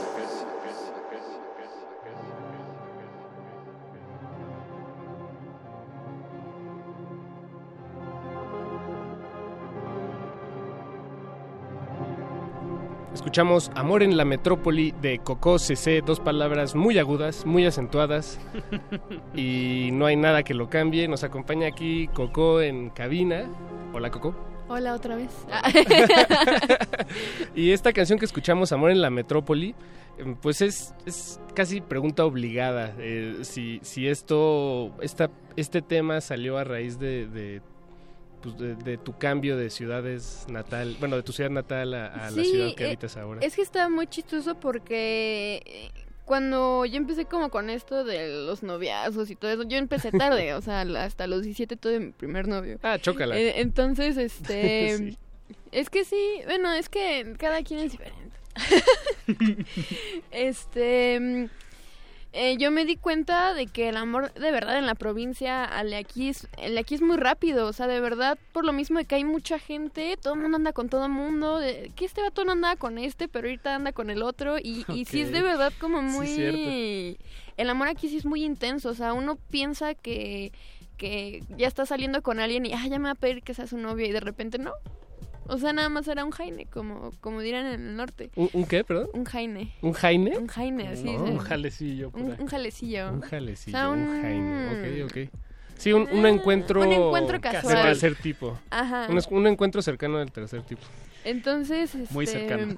muy, muy cercano. Entonces, em, para mí eso es como amor en la metrópoli, o sea, un amor así como súper fugaz. Y a mí me pasó aquí de que mm, de verdad sí tardé mucho como en agarrar la onda de que aquí el amor es súper rápido. Entonces sí tiene que ver con mi... Con Y en, mi y en la provincia es más lento. Es Y- que, como dicen, que pueblo chico, infierno grande, o sea, de verdad no puedes andar con así aquí, o sea, por lo mismo de que son muy pocas personas, pues Ujú. te quemas luego, luego, y no. Ok. Bueno, pero ciudad, incluso en Ciudad Juárez, ¿sí? Digo, sé Mm. que el- el- la, la Ciudad de México es muy, muy grande, pero... Pues sí, pero siempre es como el mismo círculo. Y aquí hay muchísimos. O sea, de verdad nunca acabas de conocer a las personas, ni a las bandas, ni de verdad nunca acabas de conocer personas. ¿Y a qué edad te viniste de Juárez para acá? A los 17. Hace, en noviembre cumplo tres años aquí. Oh, bien. Entonces el disco Bestias de Ciudad lo grabaste aquí. Sí, Aquí, eh, todo- todo es que aquí. yo me había venido al DF y había venido con el con otra banda, pero cuando se desintegró yo no me quería eh, regresar sin hacer como un proyecto, entonces eh, de- fue cuando decidí hacer como el, el Coco, Coco CC y em, nos tardamos yo creo que alrededor de un año y medio en poder hacer todo el disco eh, y la producción estuvo bajo Eric Vázquez eh, de la productora nueva que es eh, Cabeza de Pulpo, que está aquí presente. y este... Eric, bajista de, De- de Tralalilala. ¿Me equivoco? Ah, es- no, no queremos hablar de eso. No lo quería mencionar. Pero sí, y este. Y sí fue como. O sea, tanto de. Fue un proceso muy largo también por haber juntado el dinero y, todas esas cosas que. Los obstáculos para sacar un disco. Y. Pero también siento que eso benefició al disco para que cada canción evolucionara a su tiempo. O sea, sí fue un proceso muy largo. Y bueno, lo estás presentando, ya vi varios videos en vivo, pues que sí traes pues varios elementos de banda y tienes varias presentaciones, ¿no? Próximamente. Sí, eh, voy a estar próximamente el primero de septiembre en el Sala con Francisco y el 9 de septiembre con Odiseo en el Imperial. Ah, bien. El Sala que está en Puebla 186 y eh, esto es el primero de septiembre. ¿Qué es la banda con la que abres? Eh, No la con- Francisco. no la ¿San. Cisco? Francisco, No son australianos. Ah, Ah, ok, bien. con razón. Y eh, con Odiseo en el Imperial el sábado 9. Sí. Bien, pues dos fechas importantes que hay que remarcar. Los dos están en la colonia Roma, ¿cierto? Eh, Bueno, para el Odiseo ya no hay boletos. Ya, Oh, Sí, ya eso sí ya fue solo. Para Eso. los soñadores, entonces, queda, queda la invitación. Ahí en línea, en línea lo puedes ver. Hasta donde me acuerdo. ¿Ah, sí? Sí, sí. ¿En sí. vivo? Imperial.tv, algo así. Ah, ok, va, va, bien. Pues bueno, este, damas y caballeros de la audiencia, Coco CC, muchísimas gracias, No, Coco. muchas gracias por, por visitarnos. espacio. Visiten las redes, este, en Twitter estás como arroba soy cococc. C-O-C-O-C-E-C-E. Exacto. Ahí está. Así Sí, está sí, en sí. Facebook, en todo. Y pues para que se enteren de las fechas y de todo lo que andas haciendo. Muchísimas gracias No, por darte la gracias a vuelta. ustedes. Y pues te despedimos como debe ser con una, un tercer tema de, de tu reciente material. ¿Qué vamos a escuchar? Vamos a escuchar Marginado.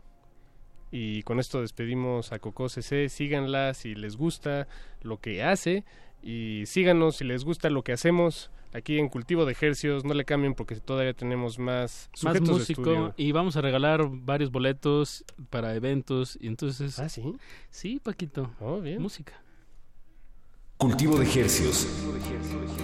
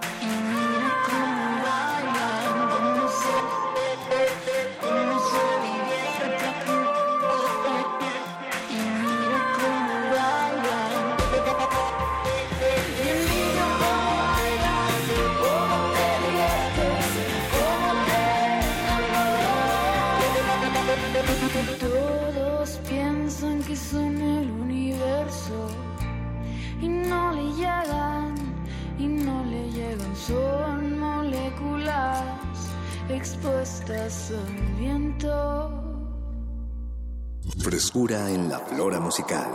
Cultivo de Jercias.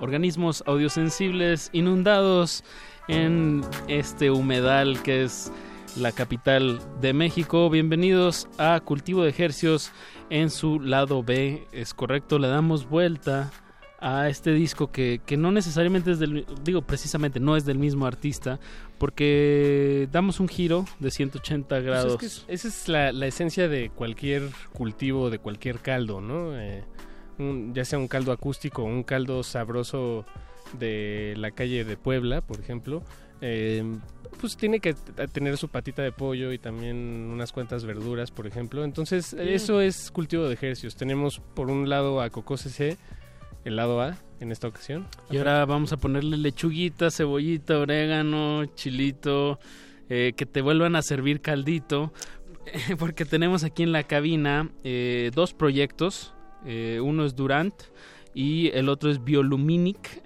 Damos la bienvenida a Ivonne, a Liz y al señor Fabricio, que ya nos ha acompañado aquí en algunas ocasiones en la cabina. ¿Cómo están chicos? Buenas noches. Hola, buenas noches. Eh, hay que decirlo, lo tienes que estuviste aquí durante. eh, tú, tú llevas o llevas junto con un grupo de personas un, un sello que, que se llama Ímpetu, que, que es sin las, sin las vocales. Es Sin las vocales.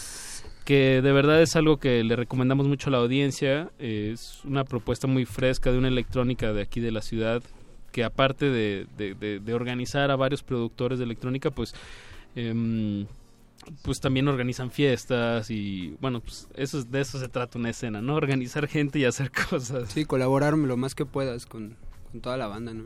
Somos más fuertes y somos más. Entonces está chido. Eso. Y hay, hay sí hay un- una cierta línea, ¿no? De mm, como de productores, o sea, no ¿cómo, cómo lo describirías esta eh, eh, qué es ese común denominador dentro de esta gama de productores que no solamente son de aquí de la Ciudad de México, pero qué crees que es lo que que une, por ejemplo, Bioluminic con con Durant? Pues eh, yo siento que hay, hay muchos productores aquí que no están como siguiendo parámetros, ¿sabes? Ya. O sea, así como hay mucha banda que está haciendo, por ejemplo, Juke o Footwork, que tuvieron un, un, un programa hace poco por acá, Ah, sí, que, sí. que hay por ahí una línea y llevan ciertos, este, pues ciertas características, ¿no? Ciertos elementos. Escuelita, escuelas Ajá, que se van que haciendo. vienen de por ahí, pero yo siento que aquí a, a México llegaron tantas cosas de repente, ¿sabes? Porque si nos, siempre llevamos como 10 años en la música electrónica un poquito retrasados, o algo, tal vez más.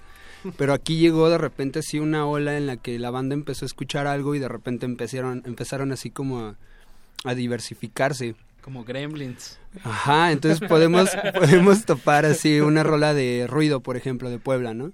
Que trae toda la escuela del increíble. sampling y todo este pedo y escucharla en el mismo en el mismo compilado que no sé a ROPO no un músico súper virtuoso de aquí de la ciudad que en realidad creo que es de Monterrey se vino para acá y pues son líneas completamente diferentes pero siempre siempre es como experimentar sabes o sea ninguno de los dos tratan de llevar como una línea fija no ruido por ejemplo Claro, con claro. sus samplers de, de películas viejitas y ese pedo. O sea no es algo que haya en, en otro lado del mundo porque esas películas son de aquí no y ya está mezclado con todas las cosas que trae como del hip hop y ahorita por ejemplo tocó con nosotros hace un par de semanas y neta ya trae otra cosa, ya evolucionó, ya son, ya son como, como beats un poco más, más fuertes, tirándole un poco al grime también, ya con un- algunos elementos, pero sigue siendo ruido, sigue sonando a ruido, sigue haciendo pues, lo que él sabe hacer y es inconfundible, ¿no? Entonces creo que tratamos de llevar hacia allá ímpetu siempre, hacia la experimentación, hacia ver a dónde Hasta llega. dónde da. Ajá, hasta dónde explota y sale un disco y ya es algo completamente nuevo y diferente, nacido aquí, ¿no? Y algo completamente nuevo y, y que me estabas comentando en la tarde que, bueno, no nacido aquí, pero algo que vamos a escuchar tuyo durante es algo que me decías que nada más se ha escuchado en tu, en tu cuarto. Ajá, en mi cuarto y en el de cuatro personas más que les he mandado como el, el EP que estoy armando, que ya creo que es LP en realidad, ya con unas colabos que se armaron ya es LP. Y este, entonces sí lo han escuchado creo que cinco personas este track. Conmigo. Bien. es Entonces- como abrir un regalo, quitar la, la envoltura. Me- a- a en realidad, juguete. y es muy especial para mí porque llevo dos años armando este disco, ¿sabes? Ok. O sea, sí ha sido como un proceso largo, porque es como mi primer material así en, en mi propio sello, bueno, Ujú. con el de, con más personas, pero pues en realidad es algo que quería hacer desde hace un rato. Entonces como que compilé algunas rolas viejitas, las volví a armar, algunas que solo tocaba en vivo, las volví a armar, las volví a grabar, ahorita estoy en el proceso de máster y, ¿sabes? Mezcla todo el tiempo una y otra vez hasta que... Pero, ya, Entonces, pero sientes que ya llegaste a un punto en el que... En el que ya estoy estás- listo, ya ajá. estás na- nada más corrigiendo... Ya huele, ya huele el caldito. Ya, se te- ya estás salivando. Ya huele. Sí, ya, ya ahí viene. Ya Pues, ahí viene. Espero que ya no se tarde. No, pues no se va a tardar, bueno, por lo menos... Este ah, track, sí, Esta- este esta track, probadita. Esta probadita, exactamente, esta no se tarda. De hecho, si nuestro queridísimo productor Eduardo Luis está listo, La esa cara, esa cara es de que ya está listo. Nació listo. Pues gracias por el estreno, Durant. Eh, esto se llama Silentio. Y pues música, ¿qué más fresca que esto, Paquito? No se ¿En, puede. ¿En dónde? ¿En dónde? Cultivo de hercios.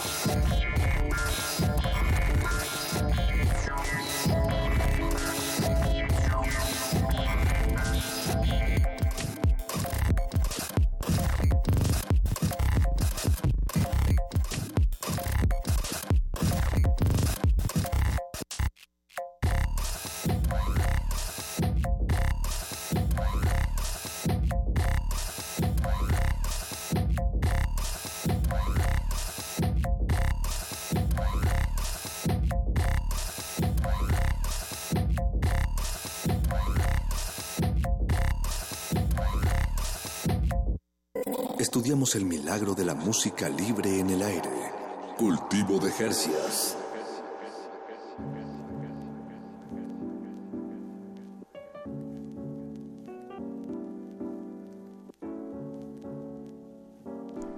Acabamos de escuchar un estreno mundial. Universal, de hecho. Eh, Bueno- un, este, un eh, gerciano. Gerciano. Un estreno gerciano. Exacto. Porque ya ha estado en, en, los- en varios... En varias habitaciones. En varias Hasta en cinco habitaciones. Pero pues esto es material nuevo de Durant que nos trajo este esta noche que que no- nos da una sensación que ¿qué decías Paquito como Pues de, de, de- de- máquinas como de máquinas, yo a mí me imaginé una oficina de, de la séptima dimensión, eh, una criatura en- eh, engrapando y sacando fotocopias de, este, Pero como con de materias que no existen. ¿no? O sea, con ocho brazos y brazos que trascienden dimensiones en un movimiento. Y lo que se me hizo muy curioso es que eh, esa sensación no solo es mía, sino la, la compartimos aquí en, en cabina. Y esa fue la intención que tú, que tú tenías, este Fabricio, cuando la, la hiciste. Sí, eh, por lo mismo que este disco tiene como mucho tiempo desarrollándose, o sea, como que hay rolas que no, o sea, vienen como de otro lugar, ¿sabes? Esta es una de ellas, o sea, neta son muchos drones.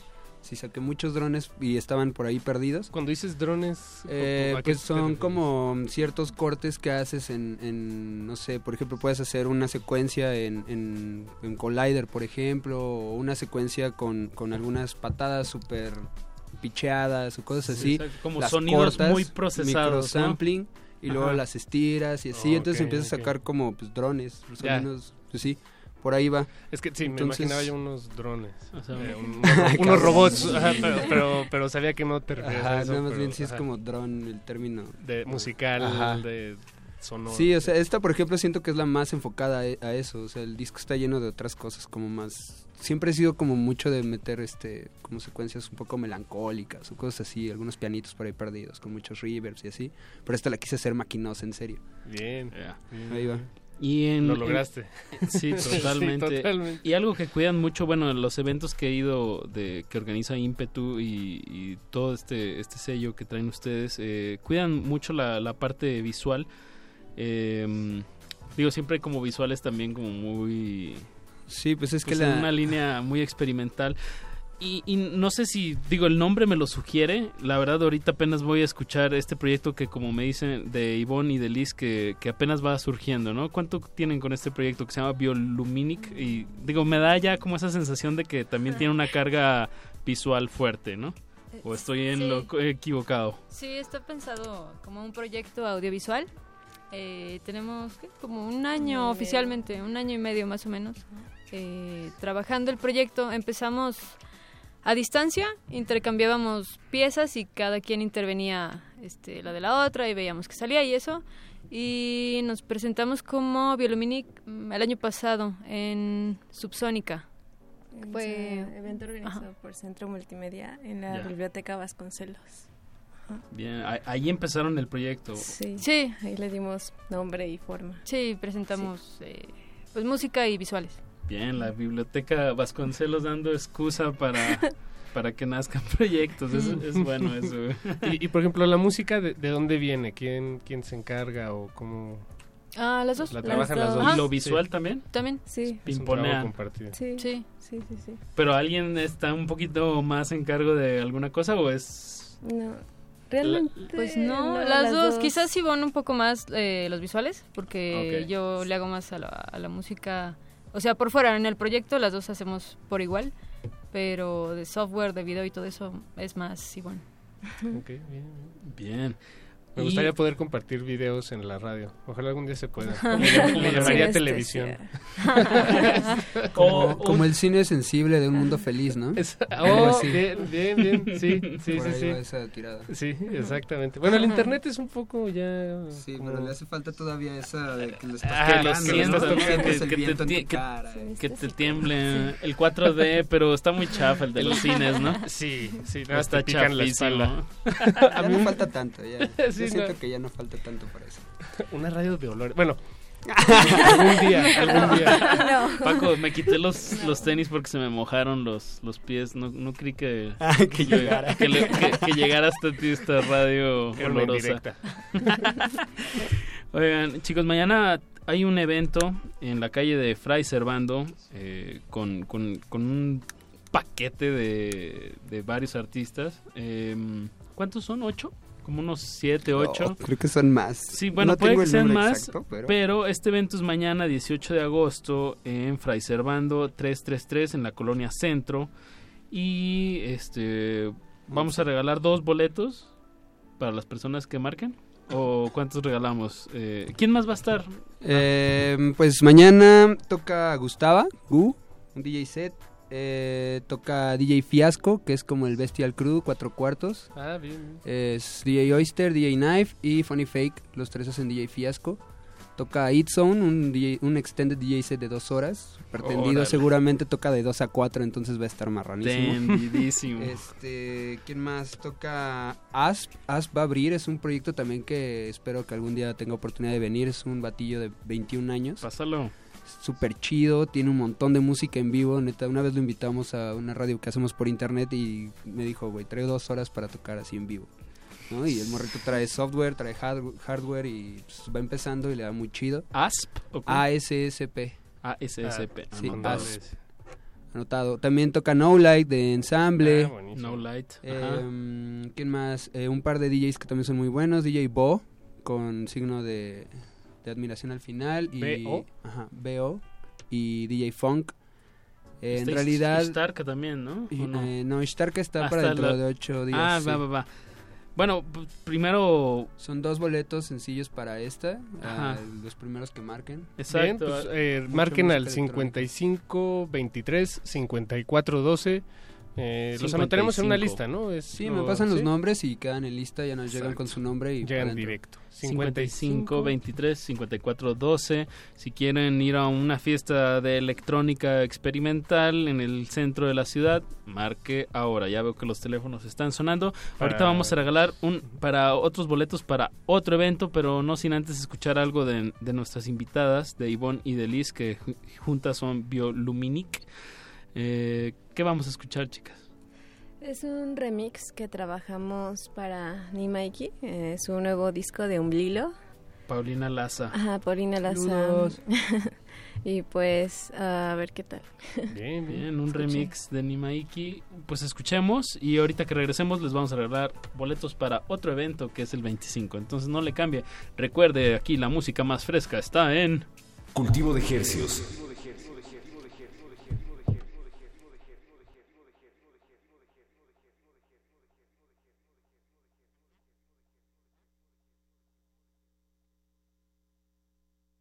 No, pues habla- eh, hablamos porque...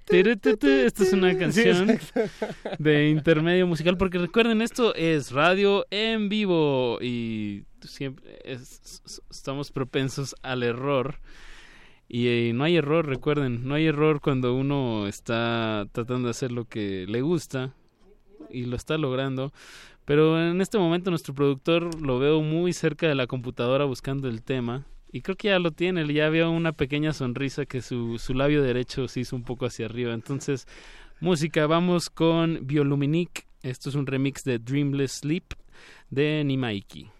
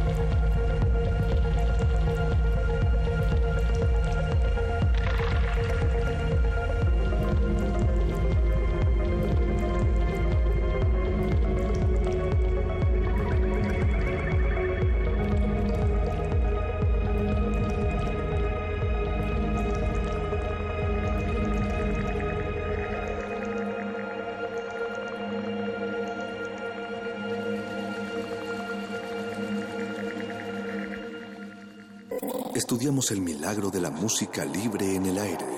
Cultivo de Jercias.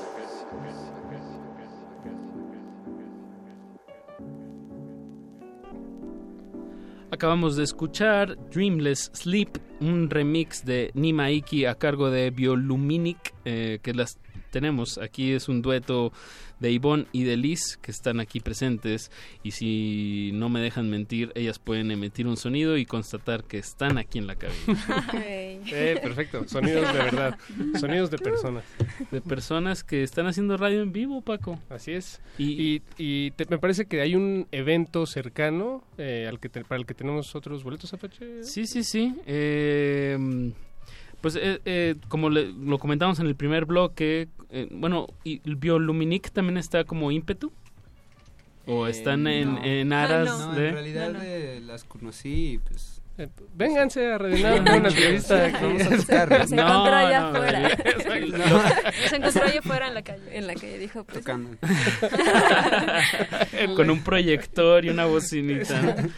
No, en realidad lo que los une, y, y, y, volviendo al tema de generar... Exacto. Impt. Eh, pues también hay que regalar dos pases dobles para esta Sí, tocada del dobles. 25 Sí. eh, mm, a las dos primeras personas que llamen. Que nos llamen 5523 5412, lo repito, 5523 5412, los anotaremos en una lista, usted nada más llega al evento y por cortesía aquí de Fabricio, pues, eh, bueno, y de todo el crew, Todo el eh, crew. serán bienvenidos. Pues muchísimas gracias Ivonne, Liz y Fabricio por darse la vuelta a platicarnos de su proyecto. Y pues dejemos sonar tantito este tema de Ishtarka que no nos pudo acompañar hoy el buen Raúl. eh, pero escuchamos este tema, se llama Atomostli, que es el mes de... Atomostli. eh, Que es el mes donde llueve más, ¿no? De- del calendario solar azteca. Entonces creo que está muy ad hoc. Sí, Hay sí, que dejarlo sonar, que siga lloviendo, ¿eh? que siga lloviendo, que siga No, lloviendo. Y esto es cultivo de ejercicio. Súbanle la música. Gracias, nos escuchamos próximamente.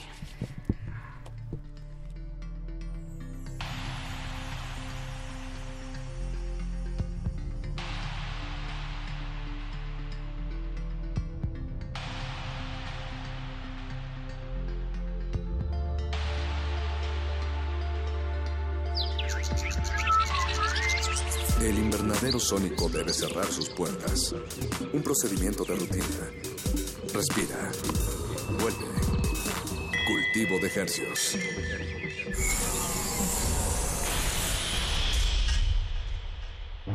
Resistencia modulada.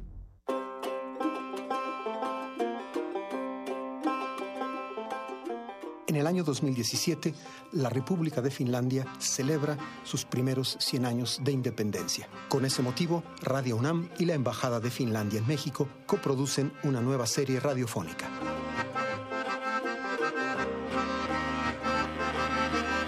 Soy Juan Arturo Brennan y los invito a escuchar Finlandia 100 años, 100 músicas. Aquí en Radio UNAM FM los martes y los viernes, un poco después de las 10 de la mañana, terminando primer movimiento. Finlandia 100 años, 100 músicas.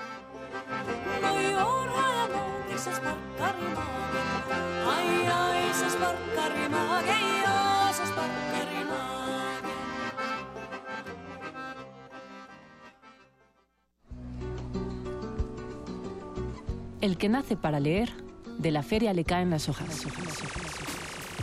La UNAM te invita a la Primera Feria Internacional del Libro Universitario, un encuentro editorial con capacidad de escuchar y dialogar con todas las disciplinas del conocimiento.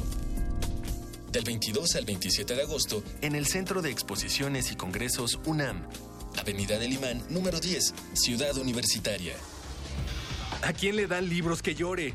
Feria Internacional del Libro Universitario, una cita con el conocimiento.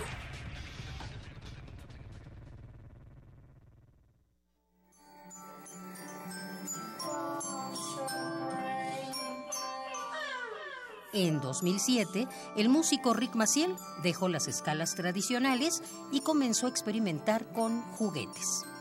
Así nació un método que estimula cerebro, cuerpo y emociones. El Festival Intersecciones trae para ti la música de Halo, Between. Más que un concierto, una terapia audiovisual. Viernes 18 de agosto a las 21 horas en la sala Julián Carrillo. Entrada libre. Ven y sánate. Estimula tu mente y tu imaginación. Radio UNAM. Experiencia sonora.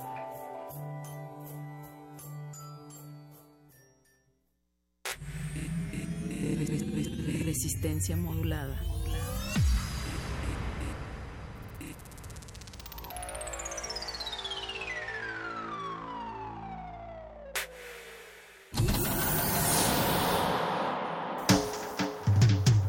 Congelamos la noche sobre las bocinas para que cristalice en tus oídos. Fractalizamos los sonidos para tender puentes imaginarios. Glaciares.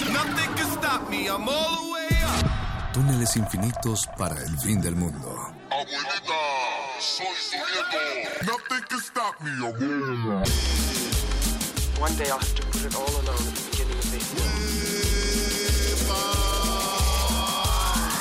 Glaciares. With a long piece of black leader.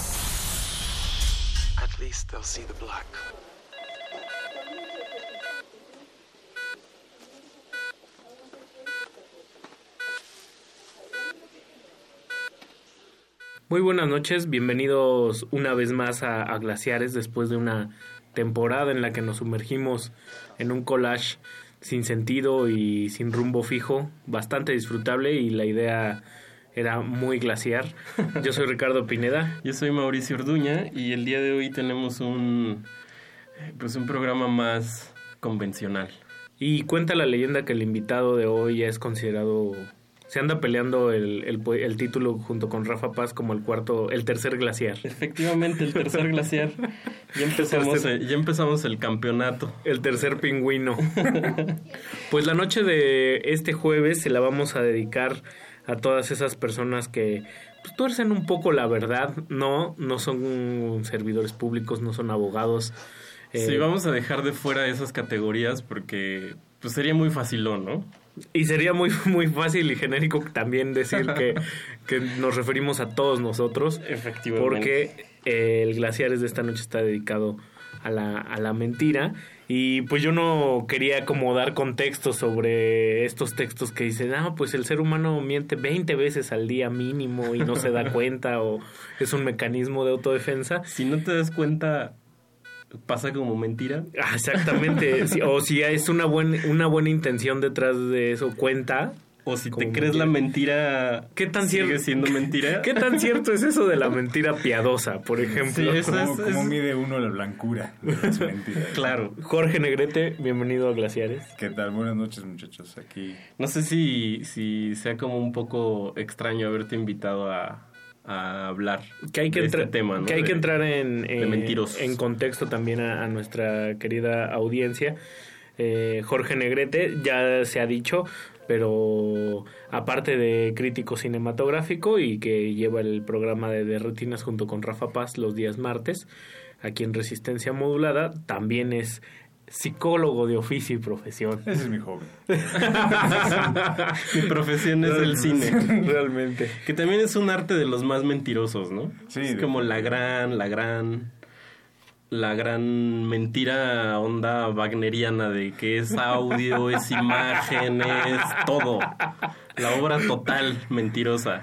Pues la gran mentira de la imagen. La gran la mentira gran... de la imagen.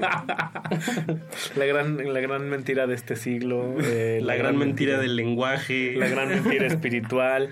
Escríbanos sus mentiras ahí, estamos en, en redes sociales como arroba R modulada en Twitter y en Facebook como Resistencia Modulada no nos vayan a echar mentiras, por favor.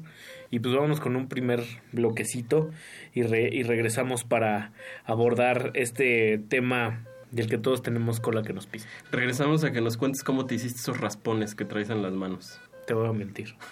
no te voy a mentir. Vámonos.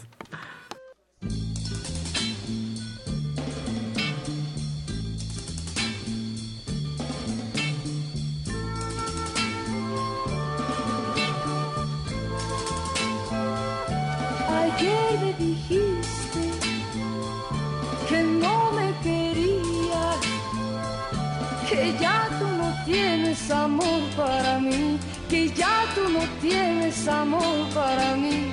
Eres un mentiroso, eres un mentiroso. Eres un mentiroso y te portas así porque estás muy celoso. Tanto lo que yo sufrí. En vano buscando tu amor, pero fue caprichoso. Eres un mentiroso.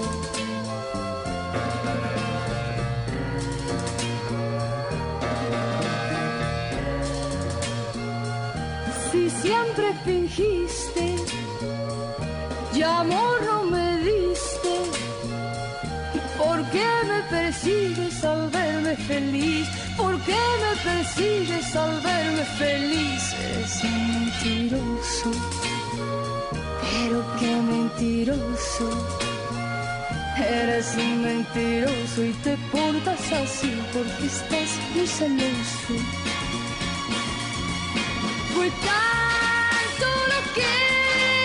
En vano buscando tu amor. Pero fue caprichoso. Eres un mentiroso. Eres un mentiroso. Eres un mentiroso.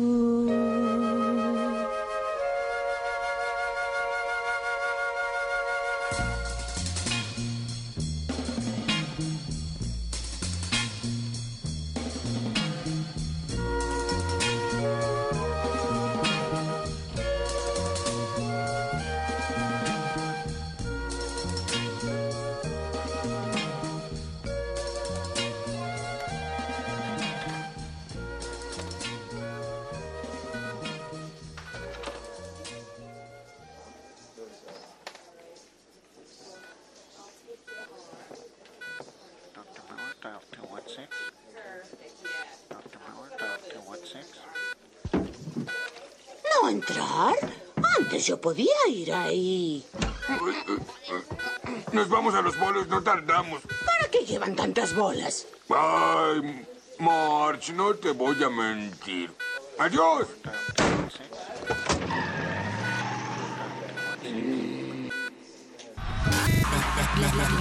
Glaciares.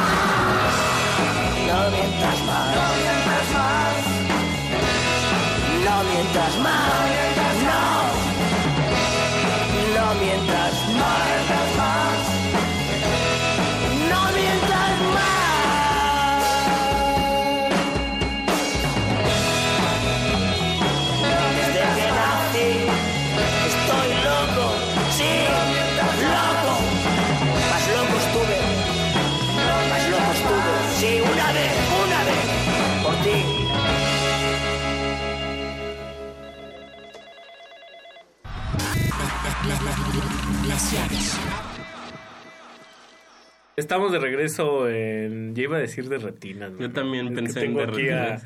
a, a Jorge Negrete. Puedo decir de retinas porque se vale, es un programa de Digo, mentiras. nosotros, nosotros el martes pasado hicimos un ejercicio muy similar a Glaciares, entonces, digo, ya lo de los nombres, hombre, Ricardo. Dos horas, dos horas, dos programas a la semana. Jorge, yo me he cachado muchas veces en la mentira, otras no tanto.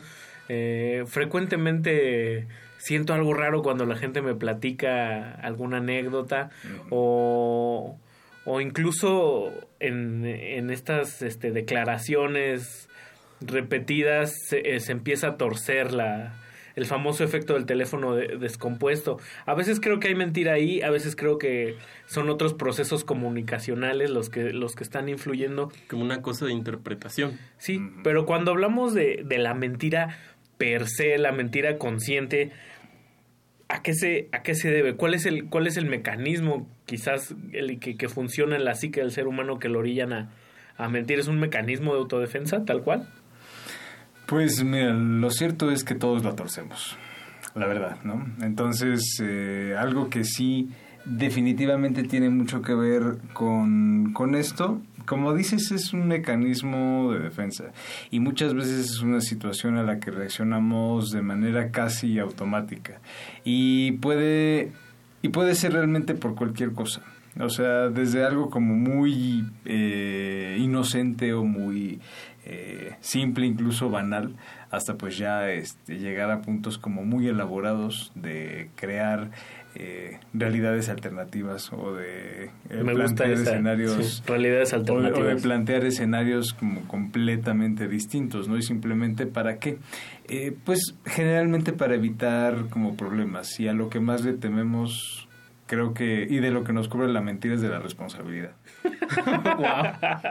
Chusa. Total, chusa. Un gol, un negrete 1, glaciares Glaciares 0. cero. Gol por la educación. Eso también es una gran mentira. ¿no? Bécalos. Bécalos. Sí.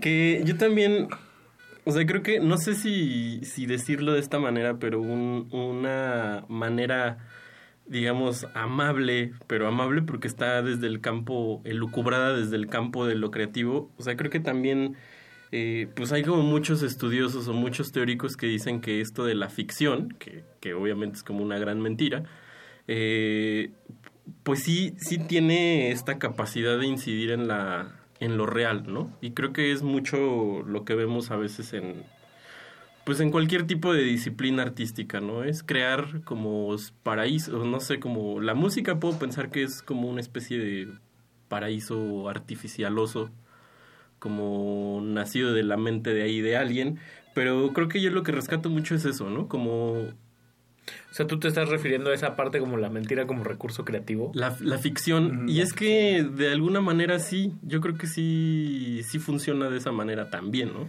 No, y luego allá había unos camiones de este pelo y pues, no pude pasar. No, y creo que todos nos hemos cachado muchas veces exagerando historias y... Y de alguna manera estás mintiendo. Exactamente, distorsionando la verdad para generar un fin eh, en los espectadores, ¿no? Para generar más interés y para que tu historia, para que como tú la viviste, que para ti fue una experiencia intensa, pero quizá rememorándola dices, creo que realmente no era como tanta, no era para tanto, pero sí, claro. Si ya tengo la atención de los demás, obviamente lo que voy a hacer es para fines eh, de atención, Claro. ficcionalizar. Y lo que dices de la, de la ficción, pues sí, creo que también es, es muy importante. Y pues sí, realmente la, la, la ficción responde pues a una, a una necesidad, ¿no? Creo yo. Y a una, a una necesidad que, digo, es como la, pra- la parte más práctica y más noble, si se puede decirlo. de Sí, eso era lo que me daba un poco miedo decir. No Pero sé el, si problema, noble. el problema es cuando esa ficción se convierte como en algo que se llega a ver como real. Ya. Y, y tú en tu labor como, como psicólogo seguro te, te sucede mucho que, que van personas y, hablan eh, sobre su propia vida y, y estás intuyendo o, o estás corroborando que están, que están mintiendo. Hay, hay una manera de, de, de, ir, de irlos delatando o, hay un trato especial con, con diferentes grados de mentirosos? Lo que pasa es que no hay, no hay un mecanismo. Había un, hay como esta parte de los... Eh, de la gente que te dice, pues, si la gente mira hacia la izquierda, hacia arriba, quiere decir que te está mintiendo. Ah, el famoso lenguaje el corporal. El famoso lenguaje corporal. Si ¿no? cruza que, la que pierna. Explotaron, que explotaron en una serie que se, que se llamó Lie to Me con Tim Roth, que fue muy popular, pero que de alguna manera son muchos eh, simplemente como artificios que se usan este práctica bueno que de alguna manera no no tienen una utilidad práctica este real Aquí la cuestión, cuando menos en la práctica terapéutica, es eh, tú realmente tienes que tomar como verdad todo lo que te diga el paciente o todo lo que te diga la persona. Porque realmente el proceso es para esa persona, no es para ti. Y si la persona se pasa la hora mintiéndote y te miente sobre un progreso, sobre un avance, y tú estás trabajando sobre mentiras, realmente lo que estás haciendo es trabajar en función de lo que te da esa persona tu trabajo no es cuestionar si es verdad o no, tu trabajo es cuestionar, está, te, pero te sientes mejor. de su misma mentira. Y ahí sí ya se puede, mejor. sí, claro. Sí. Están generando esa ficción de la que, de la que hablabas. Cuando eh, dijiste algo muy interesante al inicio del programa que era básicamente evadir la responsabilidad en la mayoría de los casos. Cuando no hay una necesidad de evadir la realidad con nadie, y, y, nos vamos construyendo una mentira. Existe esta esta famosa este famoso principio de, de la mitomanía como, como enfermedad o como un padecimiento. Pues no realmente digo, creo que la, la mitomanía ya implica un grado como de patología y la patología viene dictada por la funcionalidad. O sea, si el hecho de mentir ya está haciendo que la persona eh, deje de funcionar eh, como en su cotidiano, ya estamos hablando de una patología. Una persona puede mentir mucho y eso no necesariamente la hace mitómana. Eh, digamos, la, la parte patológica, cuando menos desde la parte clínica como dura y fría, viene dictada por funcionalidad. Pero es algo que de alguna manera se, se vuelve del dominio público, como la parte de bipolaridad, ¿no? Claro. Si ven que una persona está triste y a los dos minutos, y a los cinco minutos está este contenta, ah, ese es bipolar. Entonces se vuelve algo como del dominio público, igual esta parte como de la, de la mitomanía. Evidentemente hay mucha gente que miente todo el tiempo, o que miente claro. muchas veces. Sí. Pero aquí la cuestión es si eso ya está alterando como una parte de personalidad y si eso también ya está involucrando como otros procesos y la persona ya realmente se está creyendo sus propias mentiras y ya es una nueva verdad. eso, eso está de maravilla porque yo estaba pensando ahorita en, en nuestro querido eh, Joseph Boyce que, o sea, él, hay como una mentira, no sé si decir que es una mentira, pero justo lo que decías, Negrete, era de si de alguna manera estoy logrando la atención, entonces como que llegas a la conclusión, entonces hay cosas más, in, hay como maneras más interesantes de decir eh, lo que me pasó. Y con uh -huh. Voice es como esta cosa de, sí, me, yo era piloto de no sé qué y entonces me derribaron y unos aborígenes me curaron con miel y fieltro. Y entonces ahora eso lo agarro para crear yo mi arte, digamos, ¿no? Borges. Entonces, Borges también sí. un gran mentiroso que hace cosas maravillosas a partir de, ¿no? O, o, Rulfo que empezaba a falsear los datos de su propia biografía y ya no sí, se claro. sabía si era un asunto de creatividad o, o, de, o de principios de senectud, ¿no? Y entonces se vuelve como un dispositivo mucho, muchísimo más interesante y menos eh, ¿cómo se podría decir? Pues menos austero para decir algo, ¿no? Aunque eso lo, dice, lo, lo dices tú desde fuera, quizás para su familia era muy duro y lidiar con, Sí, con, seguro. con ese tipo de... Pues si la verdad es mentira en los ojos de quien la mira o si una mentira repetida mil veces se convierte en verdad. Dijera tu tío Foucault. no lo sabemos. Yo por, por lo pronto, este, vamos, voy, vamos a ir a un corte musical. musical y yo me voy a poner a hacer 100 sentadillas en lo que regalo dinero. bueno, están escuchando glaciares, no se despeguen. No se despeguen, regresamos. Glaciares.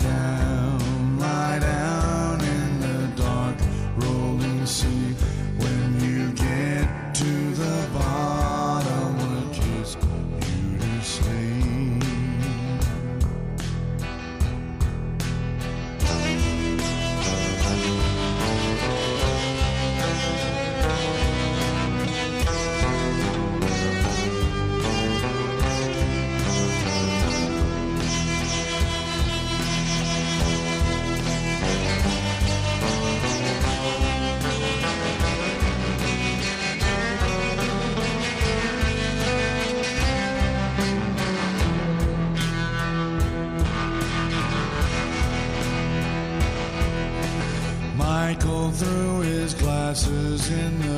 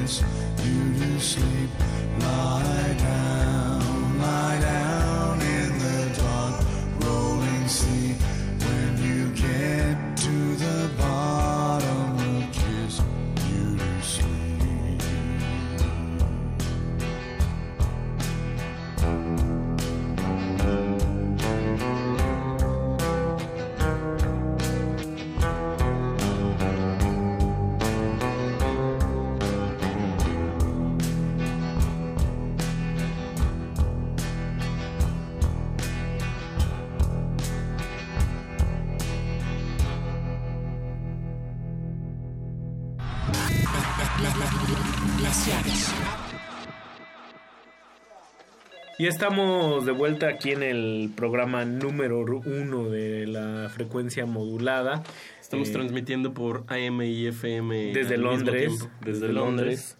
Y está con nosotros uno, uno de los máximos exponentes de la poesía eh, rumana, que es el maestro Jorge Negrete, hablando en glaciares. Aquí, Negretescu. Negretescu. Negretescu. Hablando, se escribe KH. Por si, por si, por si le están, ah, pues porque Por ahí si lo- están dudando. Ahí están los escuchas atento, hablando sobre la mentira.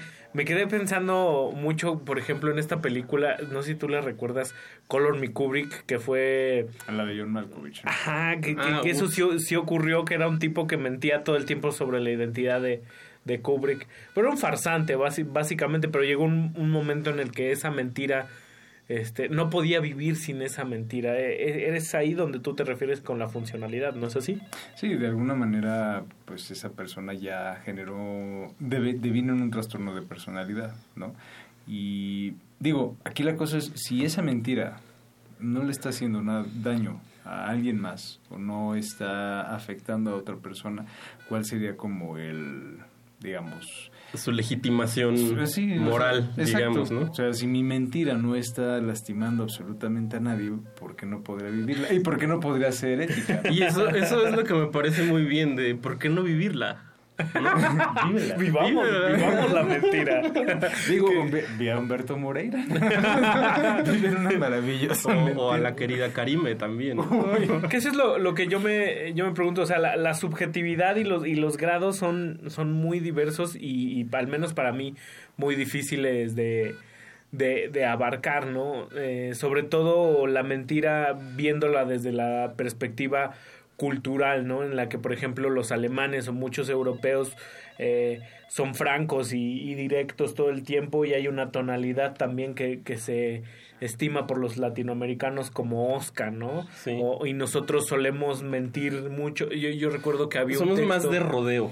¿no? de- decía, decía un tipo, a mí lo que me molesta mucho de los mexicanos es que digan, sí voy a ir a tu fiesta, dice cuando evi- evidentemente No van. a ir, ¿no? Y, y hacemos mucho ese tipo de cosas. Entonces no sé hasta, hasta qué punto la, la mentira también es como... Ya sabes, eh, ge- generamos tanto un, círculo de, mentira o situaciones mentirosas o falseadas de la verdad para, sentirnos bien y cómodos y, pues eso genera también a final de cuentas, o sea, esa, ese círculo de comodidad también es nocivo después de todo, ¿no? Es que es cobardía.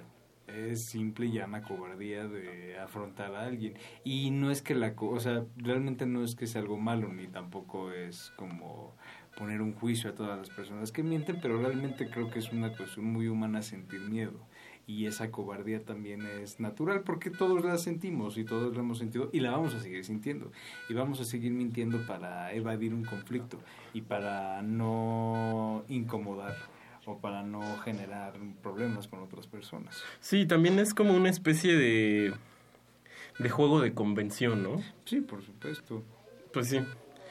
Eh, pues qué, vamos a otro corte. ¿O tienes alguna otra otra mentirilla piadosa? Yo creo que tengo como 8000 aquí en la bolsa izquierda, pero se las voy a vender demasiado caro. no, no se despeguen, está Jorge Negrete con nosotros. Eh, se dedica a dar terapia en sus tiempos en sus, en sus tiempos, libres, de escribir de cine cuando tiene que ganar dinero. Cuando lo hace de, de cabeza gana dinero a raudales vive en ah verdad pues vámonos un corte y regresamos. Estos es glaciares no le cambie. Glaciares.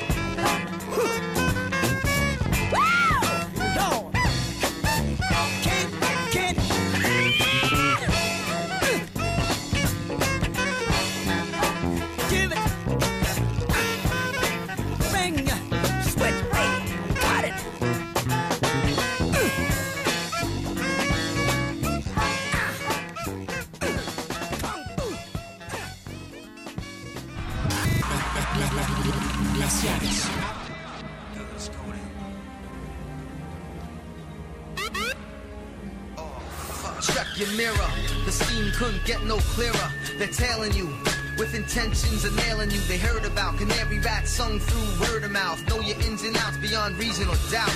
The stash house, ex crash house. The 36 Z's to a brick in the smash house. Cylinders, pump jacks, release the pressure back. Pressed up powder pack, craving cash stacks. Cock my hammer back.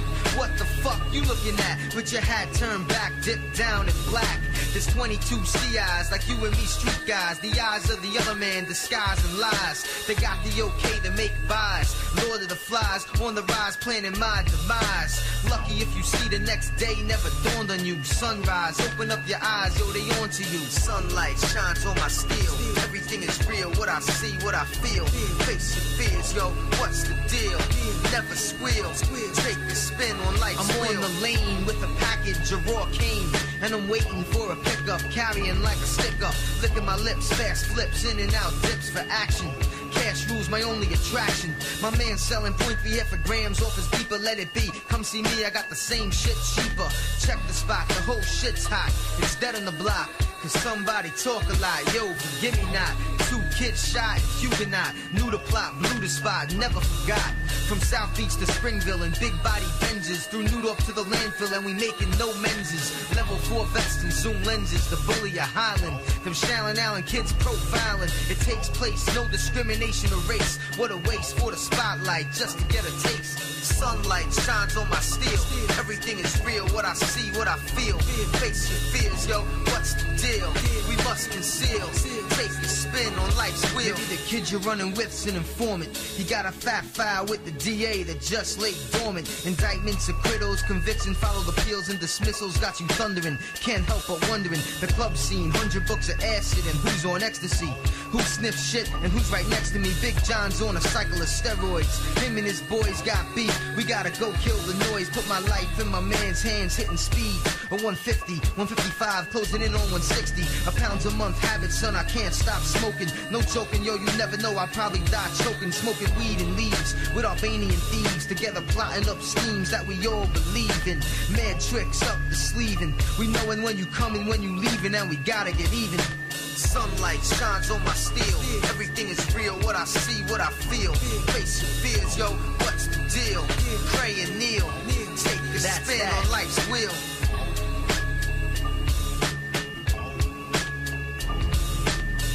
Sunlight shines on my steel. Everything is real, what I see, what I feel. Face your fears, yo, what's the deal? We must conceal. Take a spin on life's wheel.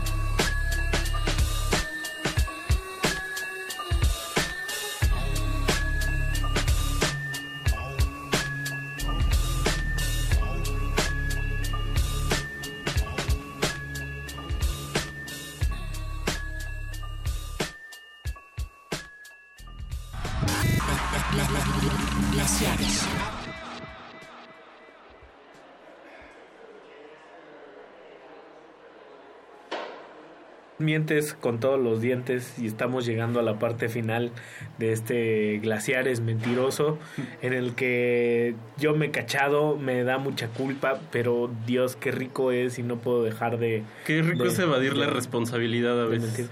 A, a final de cuentas, ¿hasta, ¿hasta qué punto tú consideras, Jorge, que es, que es prudente hacer un ejercicio de, de evaluación de... "Eh, pues creo que necesito aceptar más la mentira en mi vida y no sentirme muy mal. Creo que realmente poca gente se lo, se lo cuestiona, ¿no? Y no tendrían por qué empezar a cuestionárselo. Digo, la cosa es realmente... ¿Eres proto mentira? No, no es que sea proto mentira, pero simplemente estamos hablando de una, una de algo que es inherente al Ya. ser humano. Uno, no, eh, uno Sí, es como veces no- deshumanizarte un poco, ¿no? Exacto, uno no miente de alguna forma, uno no miente con alevosía y ventaja siempre. De alguna manera es algo que entra mucho en este, ¿cómo se dice? de forma eh, casi instantánea. Pero ya ves lo que dicen que de poquito en poquito se llena el jarrito. Sí, sí, sí. O también habría que medio resquebrajar un poco el eh, ahí el altarcito en el que tenemos la famosa honestidad, ¿no? Porque yo también me imagino como que un mundo súper honesto y donde toda la gente tuviera que ser honesta, así, o sea, es- como dices, hay Se sería una vida súper angustiante. Se volvería una distopia. O sea, Sí. simplemente.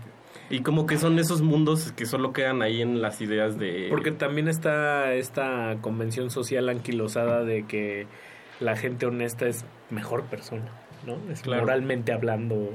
Sí, o sea, tiene, tiene mayor presencia. Él es mejor que tú porque él siempre dice la verdad, ¿no? Es Sí. muy- Es una persona muy honesta. Como- Y como- es algo que nos inculcan mucho desde niños. como un grado de... Claro, hablar con la verdad. Un grado de calidad moral ahí extraño, ¿no? Exacto, y de, de hecho ese grado como de calidad moral le da cierta aura o cierta, este, como, como patina ahí de algo que es inalcanzable, ¿no? O Sí, claro. A ver, dime, dime, dime, Jorge, ¿quién rompió el jarrón? No, por te va- ejemplo... no te voy a hacer No te voy a hacer nada. Desde ahí empieza la Sí, mentira, sí. ¿eh? No Desde me, ahí está no me voy a gestada. enojar. Ricardo, pero- Si me dices no me enojo. claro. No, bueno, yo es que, o sea, por ejemplo, hay, hay personas, yo tengo, bueno, no voy a decir nombres, pero conozco personas que se jactan de ser muy honestos y, y de decir lo que piensan, ¿no? De no tener Entonces, pelos en exacto, entonces eso cuando lo vuelves como una virtud medio extraña es, o sea, es como volverte un disruptivo en cualquier lugar. ¿Y cómo no sabe y cómo no saben ellos que se están mintiendo? Sí, claro. Que Yo tengo siempre esa, esa disyuntivo, que la, que la gente que se, que, que, ¿Se jacta? Que, que se jacta frente a ti de sí mismo, de algo, de lo que sea, ya comienzo a dudar de eso que, que se jactó, ¿no? Claro, como que no hay necesidad de enunciarlo Yo, para... yo soy de los que siempre llega temprano.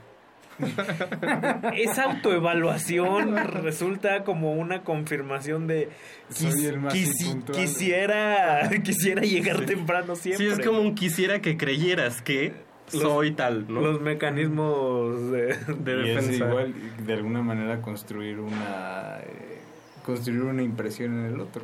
Claro. A base de una mentira. ¿Y Como cuántas como dice cosas? Lupita D'Alessio, tú me enamoraste a base de mentiras. ¿Qué- qué Deberíamos de es eso. cerrar con eso. Pues vamos a despedirnos con esa, ¿qué les parece? Vamos a despedirnos con esa de Lupita D'Alessio. Esto fue Glaciares, dedicado a la mentira. Yo fui Rafa Paz. Yo fui Jorge Negrete. Y yo fui Natalia Luna. Buenas noches, nos Buenas escuchamos noches. el próximo jueves. Hasta el jueves. No es cierto. Glaciares. Cassette, por favor. Lupita, sé que como criatura de error, te he lastimado en lo más puro de tus sentimientos. De sobra sé que no merezco tu perdón. Pero quiero decirte que te amo. Te amo. Por favor, déjame verte. Necesito hablar contigo. Quítalo.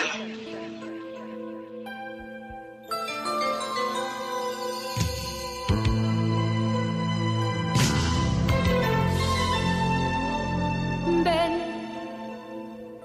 si eres hombre, ven a verme y háblame. Cara a cara, frente a frente, dímelo. Un cobarde y mentiroso como tú, sin valor, sin dignidad. Yo que he dejado todo por seguirte a ti y te he dado mucho más que a nadie di.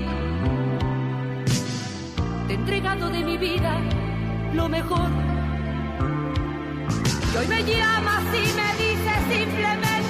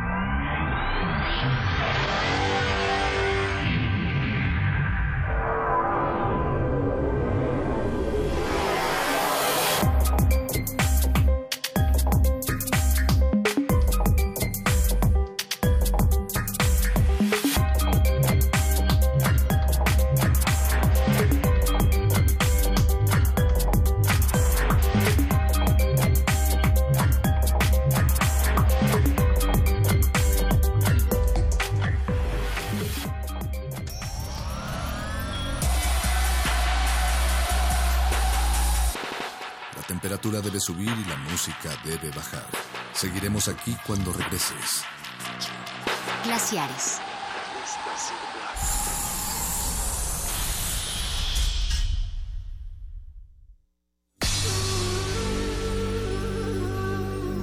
Por siglos nos hemos hecho escuchar. Nacimos como parte de esa inmensa mayoría.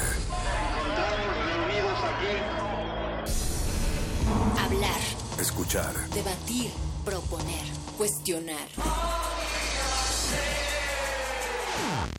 Está en nuestra naturaleza. Seamos instrumentos de conciencia de nuestro pueblo. Usamos el sonido porque atraviesa obstáculos. Muros. Fronteras. Nosotros somos la resistencia.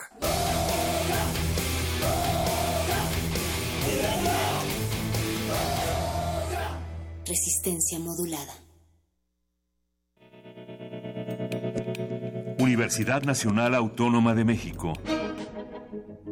La Universidad de la Nación.